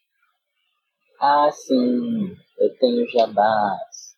Sobre os jabás, eu quero falar sobre a revista Égua Literária, que para quem não sabe é um projeto que estou, é uma revista literária. Ah, quem diria? uh, não, brincadeira. É, é uma revista que publica autores nortistas. É, então, se você é da região norte do país e você quer ter um conto publicado, fica de olho é, na Égua Literária, segue elas nas redes, tanto no Instagram quanto no Twitter, é arroba Égua Literária. A gente procura é, trazer artistas locais da região norte, dar visibilidade para eles e ter um local para que eles possam ter seus seus textos publicados, possam divulgar seus trabalhos, possam é, apresentar isso a âmbito nacional. A gente agora está com o Catarse, então é catarse.me barra égua literária, onde a revista está se mantendo para poder é, pagar os autores, para pagar a edição, os ilustradores. A gente procura ilustradores para fazer as capas de cada edição, no caso, artistas locais, artistas nortistas, né, ilustradores nortistas, é, agora, em, no momento que estamos gravando, que é o mês de julho, está saindo a terceira edição da Água Literária, que tem como temática chuva, e o nome da, dessa edição é Cupim de Asa para Todo Lado, porque quem é do norte, especialmente da região para Manaus, sabe como é que é quando chove aqui. A gente fica tendo cupim de asa para todo lado. Ha, é, algo específico, é, onde, a gente, a gente trouxe vários pontos com temática de chuva. Até o momento que esse podcast sair, eu acho que a gente vai estar com um edital para a edição 4 aberto, então escritores notistas corram, corram. E é isso, eu vou falar só sobre a égua hoje, porque eu tenho muitos jamais. E. Ah, quando é que esse podcast vai sair, Gabs? Vai sair dia 13 de agosto. 13 de agosto? Então, ainda dá tempo de você enviar o seu conto, sabe para onde? Para a antologia Neve Branca, Sangue Vermelho, da editora Pequena, é está sendo é, organizada por Moá, eu, Felipe. É uma antologia é, com inspiração em contos de fada. A gente está procurando contos é, inspirados em contos de fada, mas com uma releitura de fantasia sombria e com representatividade queer. Então, se você é, escreve esse tipo de coisa, escreve fantasia e, e está com essa inspiração, envie um conto pra gente. O edital ele vai estar aberto até 18 de agosto. Então, procure a, a editora Triquetra nas redes sociais. É ed underline triquetra, tá certo, Games? É isso. É, é triquetra underline ed. Triquetra underline AD. Você consegue achar no Twitter, no Instagram, você consegue achar até em post de Facebook se procurar muito bem. Está em todo lugar. É, eles são muito bons, eu posso dizer porque o Gabriel tá e é um ótimo autor e editor. E a pista, enfim, muitas tarefas. Então procurem lá, porque a capa tá muito bonita. Os convidados, convidadas, convidados estão nessa, nessa hoje que vai ter estão muito legais. Vai ter umas surpresinhas aí. Uh, vai ter texto meu. E é isso aí. Não vou falar mais nada porque não ser surpresas. Uh, também sobre a triqueta, se você for um autor uh, negro, você pode mandar para nós que temos um edital focado em autores negros que é se chama Blackout que é voltado a é, uma antologia, né, um edital sobre uh, mediunidade na temática de fantasia e organizado por Miguel Greco. Então, se você for autor, escrever fantasia, pode mandar lá também. Uh, o meu, as concepções finais é que eu amo demais este livro, acho que é um dos meus favoritos também, uh, junto com o 9, com o 12, o 12, o penúltimo período, para mim, de fato, o melhor de todos para mim. Mas esse eu gosto muito, gosto das revelações, gosto de tudo. Eu, eu senti um pouco de falta das coisas que sempre tem, né? Essa quantidade enorme de metalinguagem, de críticas, e não que não tenha, né? Mas tem um pouco menos. Eu senti um pouco de falta, e o final também parece que foi abrupto, né? Meio, meio, talvez é a intenção dele, né? Mas até o final passado, que era literalmente o final de Cliffhanger, não era tão abrupto quanto nesse, né? No sentido de parece que faltou o clímax uh, um pouco ameno, né? Mas, mas como eu falei, eu vejo esse, esse livro e os próximos dois como uma trilogia e meio vendo que assim eu gosto da ideia de já apresentou tudo, já apresentou as carreiras, tem que buscar, tem que ir até o hotel de Numont, tem uma semana e é isso, sabe? Eu gosto dessa ideia meio corrido e vai ser, né? Eu gosto bastante. O jabá que eu tenho pra fazer, né? É o podcast King Verso, que analisa os livros do Stephen King a cada dois meses, né? Um livro novo, em ordem de lançamento dele, dos livros que ele lançou. E além do podcast Estação 21, que é um podcast que analisa obras de ficção especulativa, e o podcast Shine Dalton, que analisa uh, quinzenalmente os episódios da série TV Dalton Abbey. E, e é isso, gente. Se você quiser mandar mensagem pra gente, pode também pelo e-mail uh, dossiêsnicket.pod.gmail.com Tem na descrição também, sempre tem. E além das redes sociais, que é dossiêsnicket, né? Você pode encontrar e mandar mensagem pra gente e a gente lê com as suas teorias e suas percepções do livro, este ou os futuros também. Assim como o Jean Lúcio nos mandou. Também um beijo para Jean Lúcio. E é isso, gente. No mais, vamos aqui encerrar mais uma reunião de CSC, porque aqui o mundo é sereno.